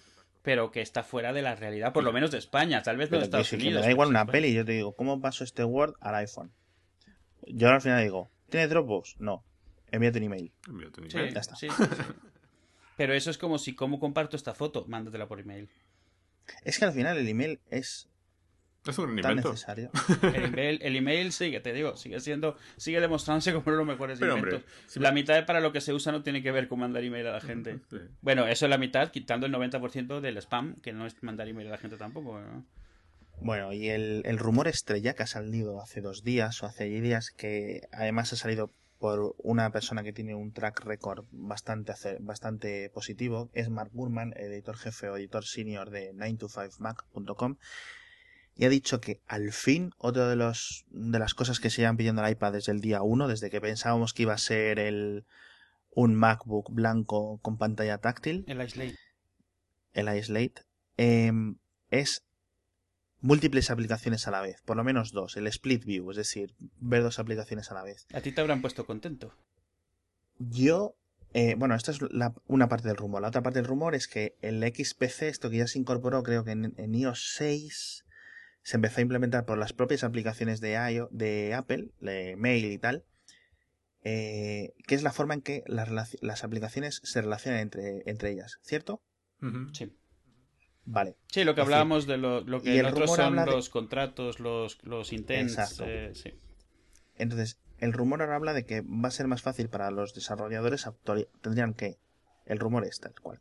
Los eh, Apple ofrecerá unas APIs nuevas, con lo cual los desarrolladores podrán aplicar, actualizar sus aplicaciones para que sus aplicaciones que estén actualizadas a estas nuevas APIs puedan compartir información de determinada forma que es Mm. mucho más sencilla, es decir, coger trozos de texto, coger trozos de imagen, enviarlas a otra aplicación, etcétera. Aparte de lo del split view, que es poder ver dos aplicaciones Al mismo tiempo, sí. lado a lado, lado a lado. Es decir, no como en Windows o en Mac OS X que las tenemos flotando cada una en una, sino partidas en dos. Es A- decir, Algo que me ha hecho gracia del vídeo mockup que han hecho de, de multitarea, claro, llama multitarea, de split view, es que están, están tratando de pensar como Apple y lo primero que han pensado es cómo podemos poner esto pero limitándolo, porque claro, lo típico Sí. sería... Entonces han puesto que puedes hacer split view pero solo entre ciertas aplicaciones. O sea... en principio, claro, las que estén actualizadas. Sí, no, pero me ha hecho gracia porque las que ponen son de Apple, como diciendo, vale, puedes hacer un split view de lo que quieras, más un navegador, más el Safari, más el mail. Como, o sea, es como Sí, un poco pensando, ¿cómo suele hacer esto Apple? Pues Hay- lo, lo suele hacer muy limitado. En Windows RT tienes un concepto que es como unos paneles laterales que te aparecen. Yo creo que con eso sería suficiente y es posible que sea la forma que Apple lo implemente, porque requeriría que todas las aplicaciones se actualizaran para tener, digamos, una vista que fuera un tercio de la pantalla, ¿vale? Es decir, yo estoy usando, por ejemplo, Safari y puedo abrir iTunes en el lateral derecho de la pantalla y me ocupa un tercio, ¿vale? Pero lo saco como si fuera, como si abriera un cajón por encima, ¿vale? Es decir, abro el, abro el, abro el Twitter y ahí tengo el, el Twitter y eh, pum, pues veo los tweets o puedo enviar un, un tweet o lo que sea rápidamente sin salir nunca del, del navegador, es decir, se me abre por encima y lo elimino. Esto eh, sí, los desarrolladores de la aplicación de Twitter tendrían que actualizarlo para, para dar Ujú. soporte a este tipo de cosas. Yo creo que esta sería una forma... Así sería como lo haría yo. Yo te puedo Yo creo que que, no tiene sí. mucho sentido. Si, si Más realmente allá, esto es creo, así, lo, veo, lo veo más sentido de que poner una aplicación una al lado de la otra, porque una al lado de la otra ya se nos empiezan a descolocar los que son los ratios y No te, y no las te creas, justo lo que iba a decir, justo lo que iba a decir es que una de las de las requisitos para poner algo así, Apple hace tiempo que se está alejando de las resoluciones fijas. Sí. Uno los- el primer requisito Sí. sería que esto tuviese auto layout, es el primero. No, por supuesto, o sea, vamos a ver, si no me, si no me estáis... eh, eh, una cosa es el, el, el auto layout y otra cosa es que esto sea, eh, pase de, de 4.3 a ser 2.3. Sí. ¿Vale? Porque sí, si tú en dices que 4.3 sea una vista especial. Exacto. Y yo digo una vista especial que sea, por ejemplo, de 1.3. ¿Vale? Y ya tendrían que reprogramarla por encima. Y que sería una cosa sencillita que sale y se va. ¿Sabes a lo que me refiero? No dos aplicaciones puestas una al lado de la otra. Yo, la, la última vez que cambiaron fundamentalmente la manera que tenemos de ver las aplicaciones fue cuando apareció la resolución retina. Mm. Sí. Y, y quiero recordaros que en aquel momento ellos dijeron muy orgullosos que los programadores no tenían que hacer nada. Es bueno, decir, de cara, de cara a que sus aplicaciones siguieran funcionando. Antes que eso, eh, fue cuando salió el iPad y había que adaptar las aplicaciones para el iPad. Pero una vez más, de momento, de momento, así para empezar, los programadores no tenían que hacer nada. Sí, Porque no, ellos ya habían implementado la visión 2, 2X, más o menos choricera, para que cualquier aplicación que existía ese día para iPhone, tú la pudieras instalar en tu iPad y verla más grande. Aunque ya sabemos que eso no es el rollo, ¿no? Esa no era la idea. Entonces yo creo que si va a ocurrir algo de esto, independiente- independientemente de que pueda haber una implementación eh, ad hoc para las aplicaciones, algo va a haber por ahí para que el día cero, que esta, mm, esta virtud aparezca en el sistema operativo, tú ya puedas hacer algo con las aplicaciones que tienes en ese momento instaladas. Y que el programador no tenga que hacer nada, sino mejorar o terminar de adaptar su aplicación a Sí, este nuevo yo, sistema yo- de visión. Yo, estoy de acuerdo con esa postura. O sea, básicamente, eh, vamos a ver, no entiendo cómo, cómo podría funcionar, es decir, me, me preocupa el uso y, y lo que Ujú, habría que hacer y, y que alguien se quede atrapado en esa en la vista de dos apps y no sepa salir y volver a una de ellas. y- es decir, habrá que ver los detalles de cómo eso está implementado. Pero lo que sí tengo claro es que mm, dentro de la medida de lo posible eh, van a hacer eso, lo posible por las que eh, sea lo menos doloroso, mm, porque ya les interesa, sí, ya les interesa que tú exactamente desde el primer día puedas usarlo aunque se vea mal. Eh, No, yo creo que, yo De- creo de que todas si formas- el escucha, perdón, una cosa, yo creo que sí. Eh, ¿Recordáis la lista de prioridad, la pirámide de prioridades de Apple, no? Esa famosa que era primera prioridad, como las prioridades básicas, ¿no? Apple, Hmm. segundo usuario, el dinero de Apple, tercera prioridad, los usuarios de Apple, cuarta prioridad, los desarrolladores Sí. de Apple. claro. O sea, hay que decir, Pero- Apple, pero- si, si los trabajadores tienen que, si los desarrolladores de aplicaciones de la App Store tienen que hacer más trabajo, Pero, pero, que ya hablaremos de otro trabajo que van a tener que hacer, según un siguiente rumor que voy a comentar. pero, pero espera un segundito. Les- Estoy de acuerdo contigo en eso también. que Sí. los, programadores son el último gusano de la escala de cualquier ecológica del, del Sí. universo Apple. Pero eso no es el problema. El problema es que ellos querrán que el usuario el primer día Exacto. vea aquello funcionando. Entonces, igual que pasó Pero, con los Retina, lo exactamente. acaban, de, lo- lo acaban de comentar con Retina. ¿Qué, pasa, ¿Qué había que hacer con Retina? A- a- a rehacer los gráficos y compilar otra vez. Ya está, ahí Pero acababa ahí toda la historia. De, por e- de ahí dos magias. La primera, que las aplicaciones de Apple ya estarán actualizadas a ese sí, sistema. exacto. Sí, sí, eso Y la segunda magia es que esto se actualiza, esto se anuncia en el WWDC, pero el primer dispositivo soportado será con iOS 8, que saldrá tres meses después, que es lo que hicieron con el Retina. Es decir, hay siempre un, un tiempo. No, no, saldrá, para saldrá cuatro, meses después. Esto, solo, esto es en principio solo Bueno, para el iPad. eh, Eh, bueno, cierto, pero eh, para el iPad, pero en iOS 8. sí, eh, eh, pero ahí hay un problema de tensión. Es decir, eh, haces el cambio este ahora, por ejemplo, Mm. eh, o fuerzas a los desarrolladores a rediseñar eh, para, para el 7 y todavía estamos en eso. Por supuesto. O sea, es, eh, Da igual, vari- da varios igual. meses. Lo mejor que, la mejor decisión que ha tomado Apple vista con retrospectiva es forzar a los aplicaciones, No, no, no. a los desarrolladores a hacer aplicaciones concretas para el iPad. Sí, no, no. Es la mejor decisión Eso, que ha tomado eso, Apple en la eso, vida. eso, eso está Bueno, claro, pero eso es una diferente, efectivamente. Sí, pero, pero cuidado, no los forzó, los avergonzó. No, es- no te forzaban, tú podías no hacerla, pero tu aplicación se veía horrorosa. No es lo mismo que forzarte, te avergonzaba, o sea, te ponía en evidencia si no lo hacías, porque es no, no hacía una vista que, que, que, que pareciese de ninguna forma nativa, bonita. O sea, tu aplicación no está optimizada para iPad, va a correr, pero se va a ver como el culo, que es lo que hicieron. La vista 2X es lo mínimo para que sea funcional, ni el teclado es el nativo del iPad. Eh, o sea, yo, yo lo que creo, por eso lo que estaba pensando ahora es, imagínate que implementan algo como lo que dices, tiras de la derecha, sacas un cajoncito donde puedes ver Twitter, por ejemplo. Además, Si tu, apli- sí, adem- si tu aplicación no está optimizada para estar del lado izquierdo de eso, se va a ver como Fatal. si se minimizase por todos los lados y quedan bandas negras a los lados. O sea, se va a si- ver... y- para y si funcionar, todo pues a ver mal.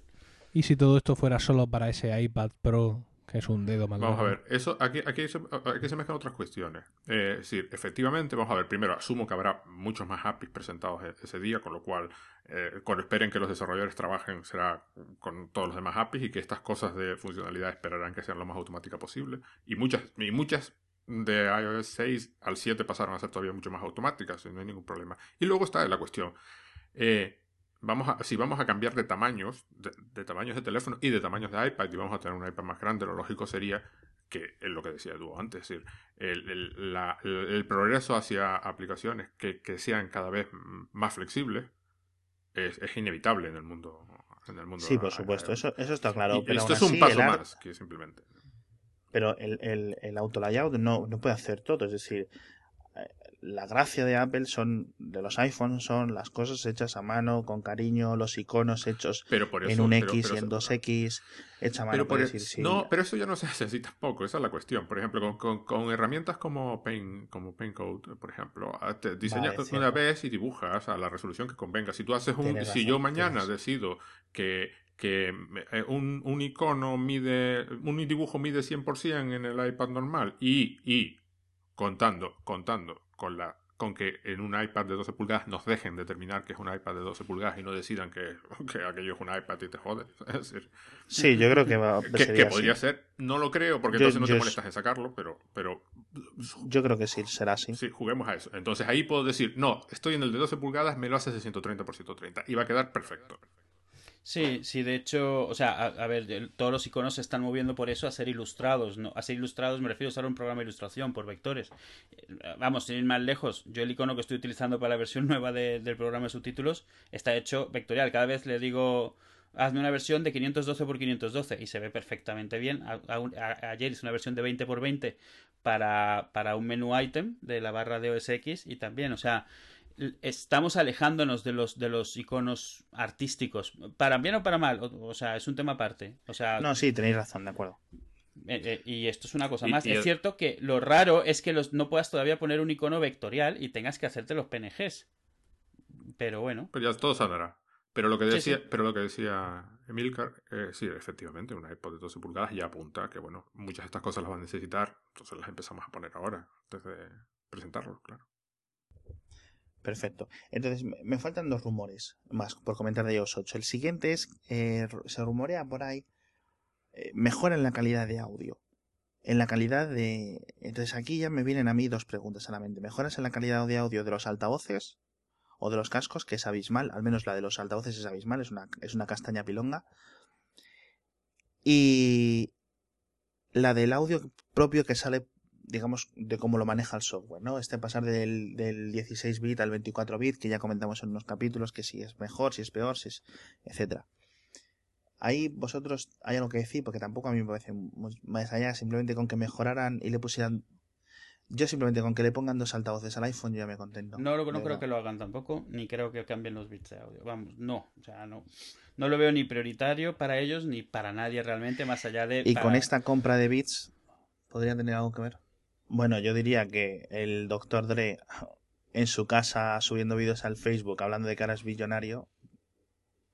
Puede ser, puede ser uno de los más grandes troleos de la historia también. ¿eh? Sí, puede, puede haber visto. lo- los rumores existen antes de ese vídeo. Puede ser que le haya visto los rumores y esté troleando. Puede ser que está borracho como una cuba, porque así es como se ve en el vídeo. Puede que haya sido un vídeo que no. O sea, que no se suponía, se suponía que llegase más. O que se está burlando de la gente que se lo está tomando en serio. Sí, no, no yo, lo sé. no lo, yo lo veo, la, digamos, la navaja de Ocan me dice que la compra de, de bits es real, que no hay ningún motivo para que eso no sea real. Lo que no nos queda claro aún es el motivo, o los motivos.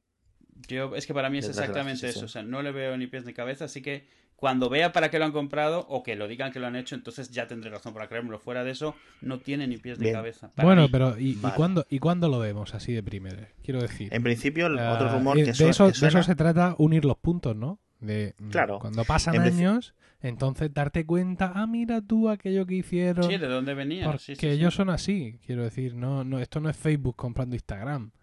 No es una cosa tan... No, pero algo que te ha costado eso lo dices. O sea, lo dices porque está claro. O sea, si de verdad. Esa es la otra, que a lo mejor sí que hayan comprado o hecho algo con ellos y esa no sea la cantidad. Ese es otro tema. O sea, pero 3 mil millones de dólares no te los gastas sin decir nada. Cuando ha habido tanto ruido, aunque sea por acallar el, Mm, el ruido. Veremos. Veremos. Eh, el caso es que otro rumor es que se podría, eh, se podría anunciar esta compra en el WWDC que está, como decía, a dos semanas. El último rumor, que este es fresquísimo, este es de hoy, 14 de, ya 15 de mayo. Tengo los rumores que me los quitan Es- de encima, que me los quitan de encima. Caliente, caliente, así tranquilo. es que los nuevos dos modelos de iPhone, estos que se rumorean, que ahora comentaremos, vamos a dejar el hardware para lo último, va a haber al fin la resolución 3X. Esto es. Al fin, ¿por qué al fin? Como si fuera algo que tiene que venir, no lo entiendo. No, a mí me parecía tan obvio desde siempre que bueno, que sería 1704 por O sea, 960. lo obvio, no tienen, es, es otra cosa que no tiene ni No pies tiene ni ni cabeza pies- más allá del marketing. Sí, sí, Es no tiene ni o pies sea, de cabeza. sí, sí, eso O sea, como marketing puede Mira, que sí. eh, yo tengo aquí a la de mi derecha un Nexus 5 que es eh, a mis ojos y bajo mi opinión, no bajo la de mucha gente, pero sí, es una castaña de móvil, una castaña pilonga. ¿Vale? Ahora, tiene una cosa muy buena que es la pantalla. Y a mí me podéis contar las milongas que queráis de que no se diferencia más. Pero yo veo la pantalla LCD de 1080p en 5 pulgadas o en 495, no sé exactamente lo que es. De esto, veo la del 5S y digo, joder, noto más calidad. O sea, en el 5S es más difícil, pero en el 5, porque mejora el LCD comparado contra del 5S contra el 5. Pero sí que lo veo todo más nítido, más no sé qué. Los, ya no hablo de colores ni nada, sino el texto. La Pero, pantalla, hombre, la Alex, pantalla es más Alex. grande, ¿no? Alex, esto no, esto en ti no, hombre. Tú eres más joven que nosotros, nosotros que ya somos la presbicia y, Sí, exacto. y ya la vista se nos va No, agotando, yo- pero yo tengo tú, muy buenos, tú- yo tengo muy buenos lupos ahí con bastantes dioptrías, pero vamos a ver. El Este, caso, este el argumento rumor. de ti es, es extraño. A ver, a ver, No, no, Alex, la, a ver, pant- si la yo pantalla no es más doy- grande, ¿verdad? Sí, 5 pulgadas versus 4. Vale, o sea, no lo tengo aquí, a ver si lo puedo conseguir para cuando publiquemos. Hay un estudio, y te lo digo tal cual, un estudio que demuestra que si subes un decibel el sonido de dos cosas iguales, vas a pensar que suena mejor la, la otra. Si subes el brillo el mínimo entre dos pantallas, vas a pensar que se ve mejor la otra. No tiene que verse mejor, o sea, pero inmediatamente lo vas. Si ves dos pantallas relativamente equivalentes y una es más grande, vas a pensar que se ve mejor. No es objetivo. yo te Por digo, eso digo que, como marketing puede valer. Pero tú lo que, lo que estás viendo no es esa resolución, estás viendo una pantalla más grande. Y probablemente la, la pantalla es OLED, ¿no? No, esta es LCD, chatín. Ah, bueno, pues estás viendo una pantalla más grande. Y, y- y eso influye Mm, muchísimo, muchísimo más de lo que tú piensas que está siendo objetivo. Hay pantallas de 1080 que son de 5 pulgadas de 1080 en Android que son una mierda. No estoy diciendo no que, sea una mala pantalla. estoy Estoy diciendo No, que no, siendo igual de buena, al ser más grande, automáticamente la ves como mejor. Y no es Pero malo, es, natural. Que no es solo por ser, no es por ser más grande ni menos grande, yo lo veo porque es li- literalmente más nítida. Coges la de un HTC One del año pasado, de 4,7 pulgadas, 1080p, y cuando no pensabas que se podía ver mejor, se ve mejor. El iPad mini Retina, tú lo ves, y a pesar de que sea una pantalla de peor calidad a nivel técnico que la del iPad Air, tú la comparas y dices tú, ole, aquí hay una mejora real, o sea, aquí hay una mejora de calidad de imagen. Sí, pero A ver, estamos- pero es- esta es la conversación de, los, de los bits de audio de la otra vez. O sea, esto, Sí. es, esto es medible. Otra No. cosa es la subjetividad que le, le- le añadamos No, nosotros. bueno, Y sobre todo daos Pero- cuenta, daos cuenta de una cosa, todo esto, com- como dicen en Battlestar Galactica y en Peter Pan, todo esto eh, ya ha pasado y Sí. volverá a pasar. Eh, ya pasó con los ordenadores portátiles, una escalada absurda del tamaño de las pantallas y al final nos hemos quedado en 13-15. Esto es simplemente pues esperar que se pase. Yo no creo que la gente quiera tener en su bolsillo algo mm, de, de- de ese- de los tamaños que estamos viendo que se Vale, están convirtiendo en muchos teléfonos. hay- Con lo hay- cual- aquí, aquí hay un par de temas, de todas Aquí hay que ¿eh? separar. Sí. Espera un momento, Pedro, por favor. Em, estamos hablando, el rumor viene de Mark Gurman, que como es el rumor del Split Utah, que es un señor, como he comentado antes, que suele estar bastante acertado. Bien. El caso es que solo se habla de esta resolución de 1704 por 960, que sea lo, de la, lo del 3X, entre comillas, para los dos nuevos modelos de iPhone 6, que también, por otra parte, simplemente son rumoreados, que son tamaños de 4,7 pulgadas y tamaño de 5 pulgadas. De 5,5 pulgadas. Bien que esto lo vamos a comentar, como digo, como digo, el hardware para luego, aunque ya llevemos una hora, hora y pico. El caso es, es el camino obvio. Si haces 5 eh, pulgadas y media y lo dejas en 1136 por 640, se ve mal. Se ve mal en el sentido de cómo se ve las aplicaciones que no son retina en un iPhone 5, en un iPhone 4, en un iPhone retina. Se ven mal. Con lo cual la gente no va a pagar 700 euros por algo que se ve mal. Ya no es que se vea mejor o que subjetivamente sea mejor o que yo piense que no sé qué o que no, no, no. Es que se ven a ver mal. Es decir, 645 pulgadas y media es Sí, pero esa es otra cosa. estamos hablando de un cambio de, tamaño. Y un cambio de tamaño sí que implica un cambio de píxeles. No es un 3X. 3X significa tres veces la cantidad de píxeles. Bueno. O sea, tres veces la. o sea, quiero decir, cuando dices de 2X a 3X, no tú, sino todo el mundo, 2X significaba el doble. La el doble de densidad de píxeles. 3X significaría el triple de densidad. A ver, estamos comprando realmente los dos iPhone. O sea, ¿realmente pensáis lo de los dos iPhone de dos tamaños distintos? No, yo, no, lo creo, pero sí que es un supuesto para, para que haya más resolución, o sea, más, más, más píxeles. Eso sí, obviamente. Si los hay más grandes, tiene que haber más píxeles. Es que se está repitiendo lo del año pasado. El año pasado no nos creíamos que iba a haber un iPhone de plástico. Los moldes estaban filtrados a esta época. En abril se estaban filtrando los moldes del 5C. No nos lo creíamos que el, si el C era de China, que no puede ser. Cuando que si el C era de chip, porque era ser barato, iba a costar 250 euros y no sé qué. Al final, era real, pero nos vino de un sitio completamente totalmente distinto. Ahora tenemos un señor que tiene un buen track record en cuanto a rumores. Está diciendo dos modelos de iPhone 6.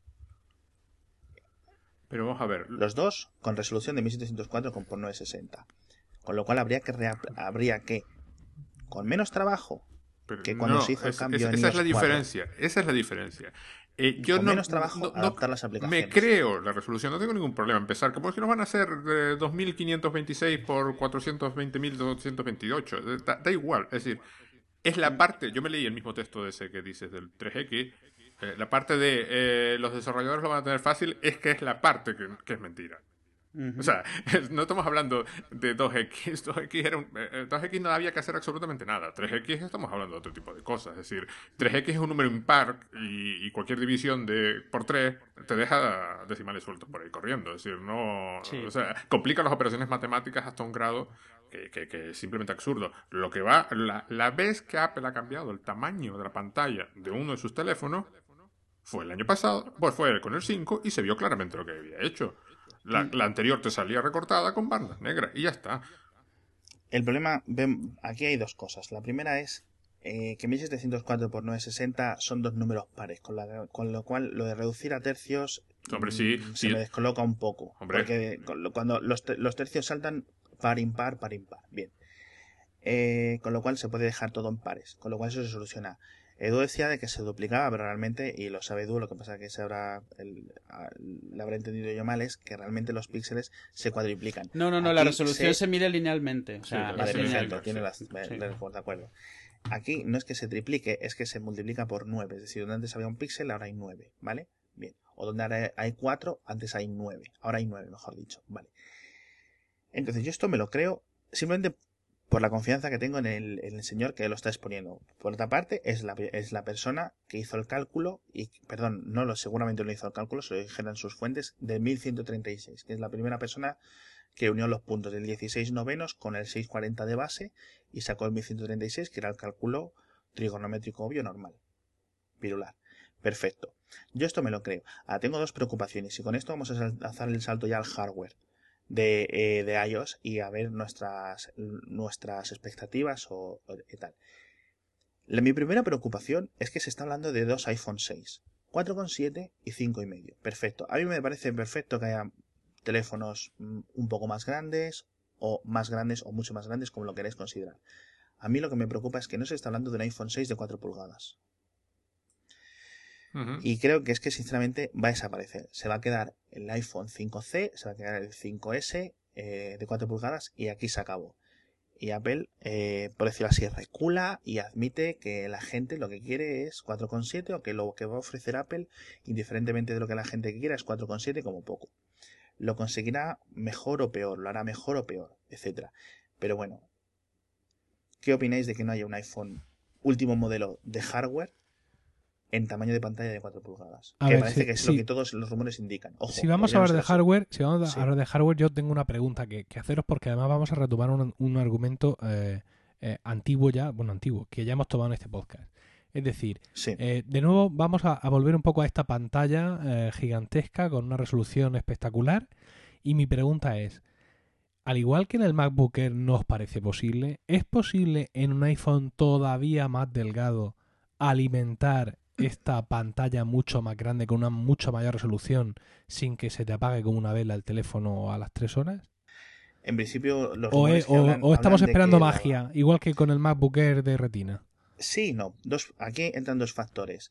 El, los, el iPhone se está rumoreado tener una mayor capacidad de batería, pero ligera, es decir, en, torno a un 5 o 10% más. Me parece que rondaba el 8% más, en plan pasar de 1500 a 1600 mAh. Bien.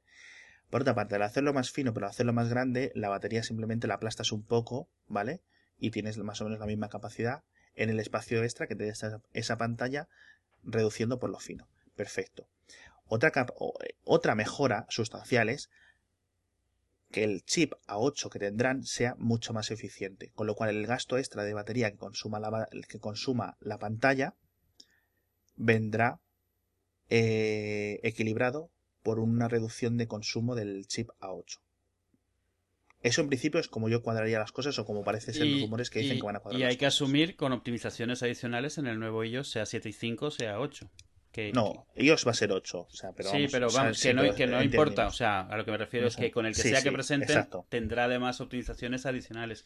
Y, y, recordemos, o sea, no es cuando, o sea, eh, si estas pantallas realmente fueran así, sería vez y media la cantidad de información, no sería dos veces la cantidad de información actual, ni seis veces la anterior. O sea, no es un salto tan grande eh, como, el, el original de, de 1X a 2X. O sea, realmente de, de 2X a 3X, donde antes tenías un píxel, ahora tienes uno y medio del 5S a, a esto, a esta nueva resolución, asumiendo que fuese a ser cierta, que es un poco lo que decía también Pedro de los impares y los pares. O sea, la resolución original 1X no existe ya a fines prácticos, existe la 2X nada más. De la 2X a la 3X es, es píxel y medio. No, es, es 2,25, ¿eh? Pasar de 4 a 9, donde hay 4 píxeles, ahora 9, es 2,25. Es decir, una resolución, una, sí, una sí, pantalla. Sí, el factor, sí. El factor es 2,25. Es decir, eh, hay 2,25 veces los píxeles en una pantalla de 1704 x 960. Hay 1,25 veces más píxeles que en la pantalla del iPhone 5C o del 5S o del 5. y ahora es de 1 a 1,5 lineal. El, salto anterior era de donde había un píxel hay 4 y ahora donde hay un píxel... Tienes razón. Eh, hay 2,25 ahora. Tienes razón, antes subía un píxel, ahora hay 4 y ahora es 4 por, o sea, 1 por 4, 4, 2 y ahora 4 por 2,25, 9, tienes razón. Sí, donde hay un píxel del 5S ahora van a haber 2,25 píxeles.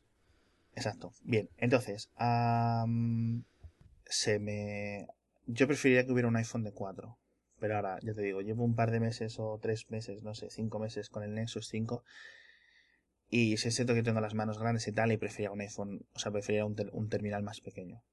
Uno de 4 pulgadas para mí. Pero claro, es que llegamos diciendo.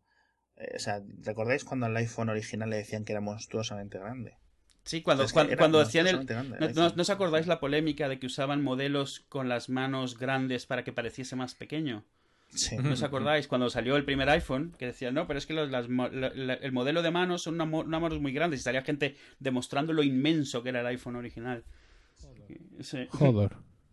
Sí, sí, sí.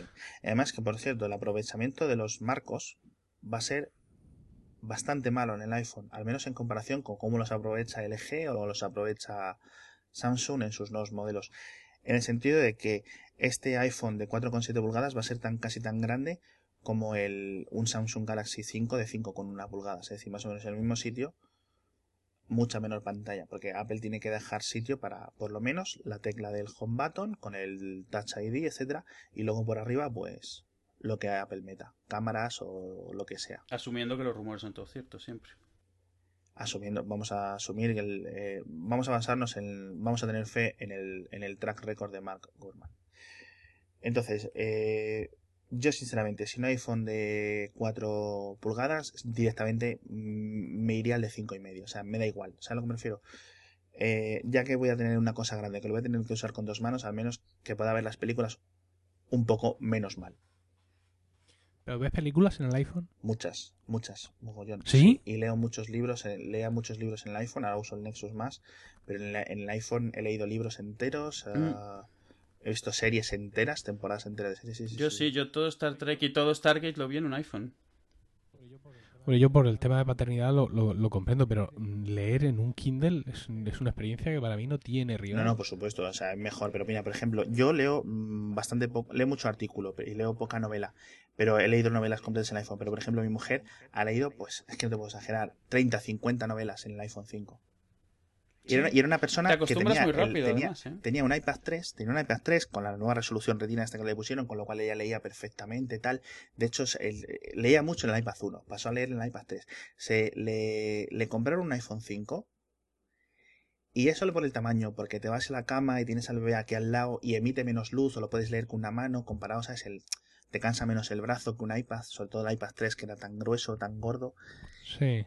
y pasó a leer, o sea, abandonó el iPad. De, la misma forma que mi mujer abandonó el, el, los ordena- el ordenador de sobremesa, tenía un ordenador de sobremesa, lo abandonó cuando, sí es cierto que cuando compró el iPad, también es cierto que influyó el hecho de tener eh, bebés. Sí, claro. Eh, abandonó el iPad cuando, cuando compró el iPhone. Y es un movimiento que estoy viendo y sinceramente quizás sea un poco subjetivo, aquí lo asumo, porque yo por ejemplo eh, tengo un iPad mini, no lo uso, lo usa mi hija. Mándamelo. Lo usa mi... Sí, Porque sí se yo lo... le- tengo una envidia al iPod, al iPod, al iPad mini de mi mujer, le tengo una envidia tremenda. Yo- Ella, mi mujer ha hecho una- un camino mm, en otro sentido. Sí. Ella pasó de leer en el, en el iPhone, precisamente por el tema de, de los bebés. Le compré un Kindle con una funda con lámpara. Y como ha sido tan buena esposa y me ama tanto, le compré un Kindle. El Paperwhite. Ese, Ese- el Paperwhite, ese- que ese es ya el, el, el amor absoluto. Ese es tremendo. A la hora de Ese leer. hardware es, es genial. Está muy bien hecho. Yo me esperaba que la luz Mm. fuera... Vamos a hacer un inciso. Yo me esperaba que la luz fuera como la de los Casio, cuando aprietas por los lados y sale la luz así que ves Mm. como linternitas por los lados, pero es perfecta. Sí. No sé cómo lo hacen, pero bueno. El caso. ¿Creéis que van a mantener iPhone 5 o 5C? ¿Creéis que nos pueden sorprender con que estos esquemáticos simplemente sean para los modelos C porque vayan a ser de plástico, aunque los rumores indican que parece que van a ser de metal? ¿Sabéis a lo que me refiero? Es decir, que estos modelos tan grandes Sí, sí, sí. sean- Mira, yo cuando, cuando salió el iPhone 5S y el 5C, me prometí a mí mismo eh, no volver a especular sobre el esquema de, de modelos del Sí. iPhone. Porque estaba claro, o por lo menos yo parecía que estaba claro que las normas se habían roto. Sí, sí. De hecho, tantas normas se han roto en Apple desde, desde que Tim Cook es el, es el CEO que hay muchas cosas que ya no tiene sentido mm, seguir intentando, porque el principal dolor de cabeza ahora mismo que podemos tener es intentar insertar estos rumores que damos por, por buenos sobre los tamaños del iPhone 6 en el esquema de, en la trayectoria, de en la producto, trayectoria previa. efectivamente, que tenemos. Sí, pues entonces van a seguir estos dos. Y entonces el iPhone 5S le van a llamar iPhone 5T. Exacto. Y le van a poner la carcasa de Exacto. plástico. No, eso no es así. Eso Sí. no, ¿cómo, cómo, ¿Cómo es? No, no, no, no, para que sea lógico. Y es que no, no va Sí. a haber lógica. O que los tamaños de pantalla aumentarán en cuestión de 100 dólares, igual que aumentan los gigas de almacenamiento. Sí. Es decir, ¿sabes a lo que me refiero? Tienes el de 4 Yo, yo pulgadas. solo tendría, de- solo tendría una cosa clara. Solo tendría una cosa clara. Y es que el, el iPhone, eh, digamos, principal, el iPhone, vamos a decir 6, más pequeño, va a seguir siendo 16 gigas. Nunca, me parece que todavía quedan años para que veamos que ese primer modelo de 32. Eh, va a seguir siendo 16 gigas. Y eh, que mm, hay una cosa que tenemos que evaluar y es que si Apple va a tener un par para eh, mantener en el mercado cuántos tamaños distintos, ¿no? Ahora mismo tenemos el iPhone 4S, Sí, que increíblemente sigue ahí con su conector dock y su pantalla de ya 3,5. sería fuera, imagino yo. Y luego ya los teléfonos con 4 pulgadas. Si ahora entran dos resoluciones nuevas, o Dos bueno, resoluciones. una resolución nueva, un- una resolución nueva en dos tamaños, exacto. Eh, el 4S desaparecerá ya por Yo fin y el sí. conector dock se irá a tomar viento entiendo, o, entiendo que también. o todavía se queda. No, yo entiendo que se va. Se va por. Vamos, se eliminó el iPad 2, que era el gran. mm, Yo pensé decía, que no lo verían mis hijos, la, la desaparición del iPad. Claro, 2. el iPad 2 ya, se- ya- Pensé que habría iPad 2 toda la vida. el iPad 2 se fue, que era lo que más vendía con Dock Connector. Ah, yo creo que ya se fue. El 4S ya quizá en, ¿sabes? En Bangladesh o algo así. sí, pero da igual. El caso. ah, yo si no hay iPhone de 4, no es que me vaya a enfadar, porque hablar de esto de enfadar es hacer una hipérbole, pero sí que nos va, yo creo que nos espera un, un shock. O sea, un cambio con respecto, como decías tú, Emilio, a la trayectoria previa. Sí, pero lo que pasa es que ese shock y ese cambio nos espera en septiembre. Sí, sí. Seguimos en el, seguimos en el desierto. Es posible que cuando ¿no? se que lo que sí lo que sí aparezca en el WWDC es la beta de iOS 8 y ahí la gente escarbará y escarbará en los playlists para encontrar información de estos móviles, de estos terminales. Sí, pero, pero sigue siendo poco, ¿sabes? O sea, ¿qué novedades vamos a tener en la WWDC? Un avance de dos sistemas operativos, Sí, unas betas para que algunos se las instalen. sí. ¿Qué hago con mi tarjeta de crédito, Alex? ¿Qué hago? ¿Eh? No, ¿Qué hago con ella? no lo sé. ¿Dónde, dónde me voy con No ella? lo sé, Yo, el día, el día 3 de junio, salgo por la mañana, venga. ¿Quién me la coge? Yo. Yo la, yo la arrojo. No, no. ¿Quién me la Yo coge? te la cojo y tú me dices el número y yo me lo gasto. Pero... Si ese es el problema, tú tranquilo. Pero entendéis lo que os quiero decir, es que todo esto que hemos hablado está muy bien y es fantástico, pero Apple sigue siendo un fabricante de hardware que no saca hardware Eso, eso, eso, para comprar. eso es... Esa es nuestra realidad hoy, que tenemos delante un fabricante de hardware para el cual el software es valor añadido y punto, Sí, que no está sacando hardware nuevo para comprar. toda la razón del mundo te da. Las tarjetas de crédito lloran por los rincones. Por, Esto por es otro una lado, tragedia. el problema también es, que, o sea, el problema para nosotros, para ellos no, es que no dejan de vender lo que tienen que no cambian. O sea, ese es el problema. Ya están bajando, ya están bajando de ventas. Sí, claro, pero hasta ahora, hasta ahora, o sea, tú les podías insistir, saca con más frecuencia, ¿y para qué? Si se, les- se los quitan de las manos. Hoy en día Vamos tal ver, vez ya no es esto, cuenta, obviamente. ver, pero Vamos eh, a ver, el iPhone, el iPhone si no está Ya, bajando pero es ahora que ni siquiera es están porque- manteniendo su escasa frecuencia. Sí, quiero decir, no. yo, yo de acuerdo coincido en, en no apoyar estas cosas como decía Sony. Uy, Apple, Apple está condenada porque no saca dos teléfonos al año, solo uno. Eh, Yo en eso no, no caigo, pero es que están ya empezando a no respetar sus propios ciclos de renovación. Sí, sé lo que decías de- tú, que la tradición de- no tiene que indicar, no va a indicar, no va a indicar el movimiento futuro. Y ya está. Entonces yo, yo aquí veo dos cosas. Otro rumor, mm, este mucho menos mm, con mucho menos credibilidad, por decirlo así, es que Apple iba a pasar a hacer el TikTok, pero en vez de hacerlo en 24 meses, hacerlo en 12 meses. Es decir, dos modelos de iPhone al, al año. Esto mm, podría ser, podría romper con la trayectoria, como decimos. Podría Cualquier cosa, romper. cualquier cosa puede ser. sí, yo lo que creo es que hace tiempo más bien lo que ellos dejaron claro es que ni tienen trayectorias ni tienen ciclos, hacen lo que les sale a las narices cuando consideran que lo deben de hacer y, lo- y por eso nos cuesta tanto tratar de predecir porque realmente no están haciendo un esfuerzo específico. Sí siguen ciertos ciclos, pero vamos, o sea, como que deciden seguirlos cada vez que Ahora, los siguen. ahora, o sea, ahora no- les entró la manía de hacer una actualización del sistema operativo de portátiles y sobremesas una vez al año. Bueno, Mm. pues como te entran, pues, pues te apetece y te pones a hacer eso. Hicieron un iPad 4, que ocho meses después del iPad 3. Pues, que- Sí, yo lo que creo, o sea, sí que, te- sí que tienen ciclos, pero son aquello. cortos. O sea, es durante un par de años vamos a estar enfocándonos en esto, luego otro par de años en otra cosa, y por eso me hace gracia cuando la gente dice, es que nunca han tardado menos de no sé cuánto. Bueno, sí, pero... Da igual. con- hasta, o igual, sea, sí. hasta ahora. Claro, exacto. Bueno, eso nos vale para históricamente bien, pero no a futuro. O sea, Es el- Especialmente ellos que han demostrado que todo esto son... son Ese vale, es el y- problema de la inducción. Mm. ¿Cómo sabes a partir de hechos pasados lo que va a pasar en el futuro? No lo sabes. Puedes. Solo mirando hacia atrás es que Sí, puedes claro. subir los puntos. Eso- Sí, eso es exacto. cierto, Mirando pero- hacia atrás puedes decir, pero- "Ah, ahora tiene sentido Mm. esto. La psicohistoria. ya está. No, decía que cuando le- que simplemente cambian cuando les parece que les conviene cambiar. Si, les- si ahora deciden que van a hacer dos teléfonos grandes y hacen dos teléfonos grandes, pues será porque piensan que es lo justo lo que tienen que hacer en ese momento. No tienen mayor, no hay mayor. Yo lo que sí pienso es que Apple está en, una en, un, en un gran pivotaje. Es decir, ahora va a cambiar, eh, que nos falta hablar de lo que de lo que no estamos hablando, que es del smartwatch o de lo que si existe o no existe, tal. Vale. Pero sin, sin meternos mucho en berenjenales, que para eso hablamos de ello hace dos semanas o tres, bueno, hace un par de capítulos. Sí, eso iba a decirte, ese tema ya... Sí, y además quedamos de acuerdo de que no teníamos ni idea. O sea, Exacto. no Bien. Hombre, ahora mismo tampoco tenemos ni idea. Mira que. Y mira cómo está Sí, bueno, pero para repetir Entonces, que no tenemos ni idea de eso, hombre. Yo creo que están haciendo un pivotaje más grande, digamos que de cuando el iPhone 5. Un segundo. Pero el iPhone 5 no fue ningún pivotaje. Vale, ya voy.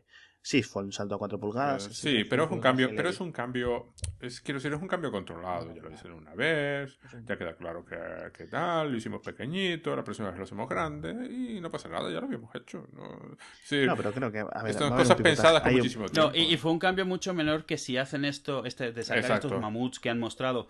Tú le la, la mayoría de la gente, yo conozco mucha gente que no ha caído que el iPhone 5 es más grande, o sea, porque no sigue estas cosas, y hasta que se los pones lado a lado, encendida la pantalla además, es que, que, que- que caen que es más grande. Sí. Y después, por ejemplo, hasta ahora, hasta ahora lo que sí ha habido es, es esta, por ejemplo, esta, y parece que se mantiene, esto de ah, un año hacemos un cambio, al año siguiente ah, esperamos un poco y lo tomamos con tranquilidad y no que sean, no sean dos cambios seguidos. Pues hacemos uno y después volvemos a hacer otro cambio. Y luego, a lo mejor el año que viene hacen otro cambio gordo. O a lo mejor siguen con la tónica y dicen, bueno, pues de tranquilidad. Pues, ¿qué sabe? ¿Qué- Cualquier cosa es posible. Bueno, y para finalizar esto, antes de que nos subamos a las dos horas, que creo que vamos ya, eh, lo que decía con el pivotaje es sencillo, como que van a pasar a varios modelos de iPhone con eh, resoluciones nuevas, eh, además van a meter, se puede ser que un smartwatch o puede que no, etcétera, con lo cual el pivotaje me parece más, más grande que con el 5 y más grande que con el 5S5C. Y yo creo que poco más, yo creo que ya está todo el pescado vendido. Yo, yo solo quería comentarte que me estaba leyendo lo de las resoluciones y me gusta lo de la nueva resolución esa que comentabas. ¿eh? ¿Ves? Perfecto, ya tengo otro más en mi bando. Ah, Edu, te vamos a, vamos a por ti. Que yo- no, que yo no estoy en contra de la resolución, estoy en contra de aumentar la densidad, no es lo mismo. Una, por eso he dicho, una pantalla más grande pues, necesita una resolución nueva, oh, eso es obvio. El cálculo, el cálculo es muy, muy raro, porque el cálculo Sí. está hecho a base de la resolución eh, original. Y hombre, depende del tamaño de la pantalla, va a quedar más o menos peor. Pero bueno, mola, mola. O sea, la idea mola en sí mismo. No creo que vaya a ser fácil. mm, A, Mm. a- a decir, efectivamente con la, con la, con la estética nueva mm, será más fácil, pero no, no fácil como fue lo otro. El otro era extremadamente fácil. Pero bien, me, me mola, ¿eh? No, no. Gracias por, Muy bien. Eh, recordad que vamos a publicar todos los enlaces de lo que hemos comentado, de todos estos artículos, todos estos rumores en el blog, en haciafalta.com. Muchas gracias, eh, Emilio, por estar con nosotros. Nada, un placer. Espero que puedas venirte muchas más veces. Siempre que me invites. Lo que pasa es que ha sido una cosa un poco extraña porque he tenido que recordarme a mí mismo que estoy participando en el podcast. Es que estoy- Porque yo estoy aquí tan tranquilo escuchando, en plan, sí, sí, tienen razón, y de pronto, espera, espera, que tengo el micrófono aquí, tengo que decir algo yo también. Pero bien, en fin, que ha sido un poco la, la impresión ¿no? de, la, de la primera vez. Otra vez, en futuras ocasiones estaré más partícipe. Dejaré menos impresionar por vuestros conocimientos. Y muchas gracias, Pedro, por estar con nosotros. De nada, gracias a ustedes. Eh, Edu, ya, pues. Eh, a, mí no me la- a mí no me des las gracias. a ti no te doy las gracias. Yo, Eh, yo- yo- yo estoy aquí incluido, vengo incluido con el paquete. Vienes con el software. Poca Sí. gente sabe que realmente lo que eres es una especie de Siri muy avanzado. So- no, soy como cuando en el Windows te incluían el Quarks, esa cosa que hacía de todo y Uf. todo lo hacía mal. En fin, hablando de Frankensteins eh, de software, nos vamos. Buenas noches. Recordad que podéis eh, suscribiros en iTunes si no sabéis dónde estáis oyendo esto en podcast.haciafalta.com o el RSS, todo eso lo tenéis en el blog que es haciafalta.com. Decidnos cosas por Twitter, por favor. Decidnos cosas que nos alegran las mañanas.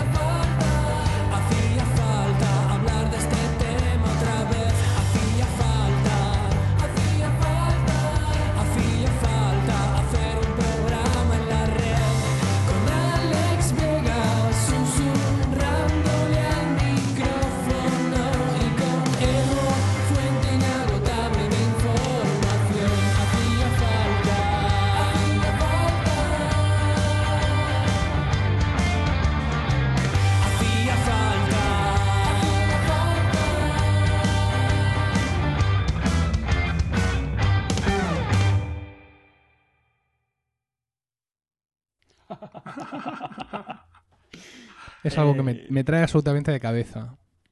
Edu es un señor mayor, ¿eh? Yo soy una persona mucho, muy, muy mayor, sí. Yo, yo soy pre-internet. Debes- tú, tú debes de tener, mm, si no tienes mi edad, debes de tener un par de años menos. Yo, ¿no? sí, no, yo tengo un par de años menos. O- Tengo un amigo que siempre presume que él nació después de que se inventase el mail y yo, que, que yo nací antes. Él 15 días después y yo 15 días antes. Yo soy del 71, 42 años. 71. Ujú, 42. Vale. Bien, yo, yo cumplo 40 en agosto. Muy bien. Ah, esto de la guinda. Más. Tengo 28. Eso sí, si lo ves en persona, no piensas que tenga 28, ¿eh? Calculas 43, 44. Está, está profundamente estropeado. ¿Y tú qué edad tienes? 47 tengo yo. Voy a cumplir 47 ahora.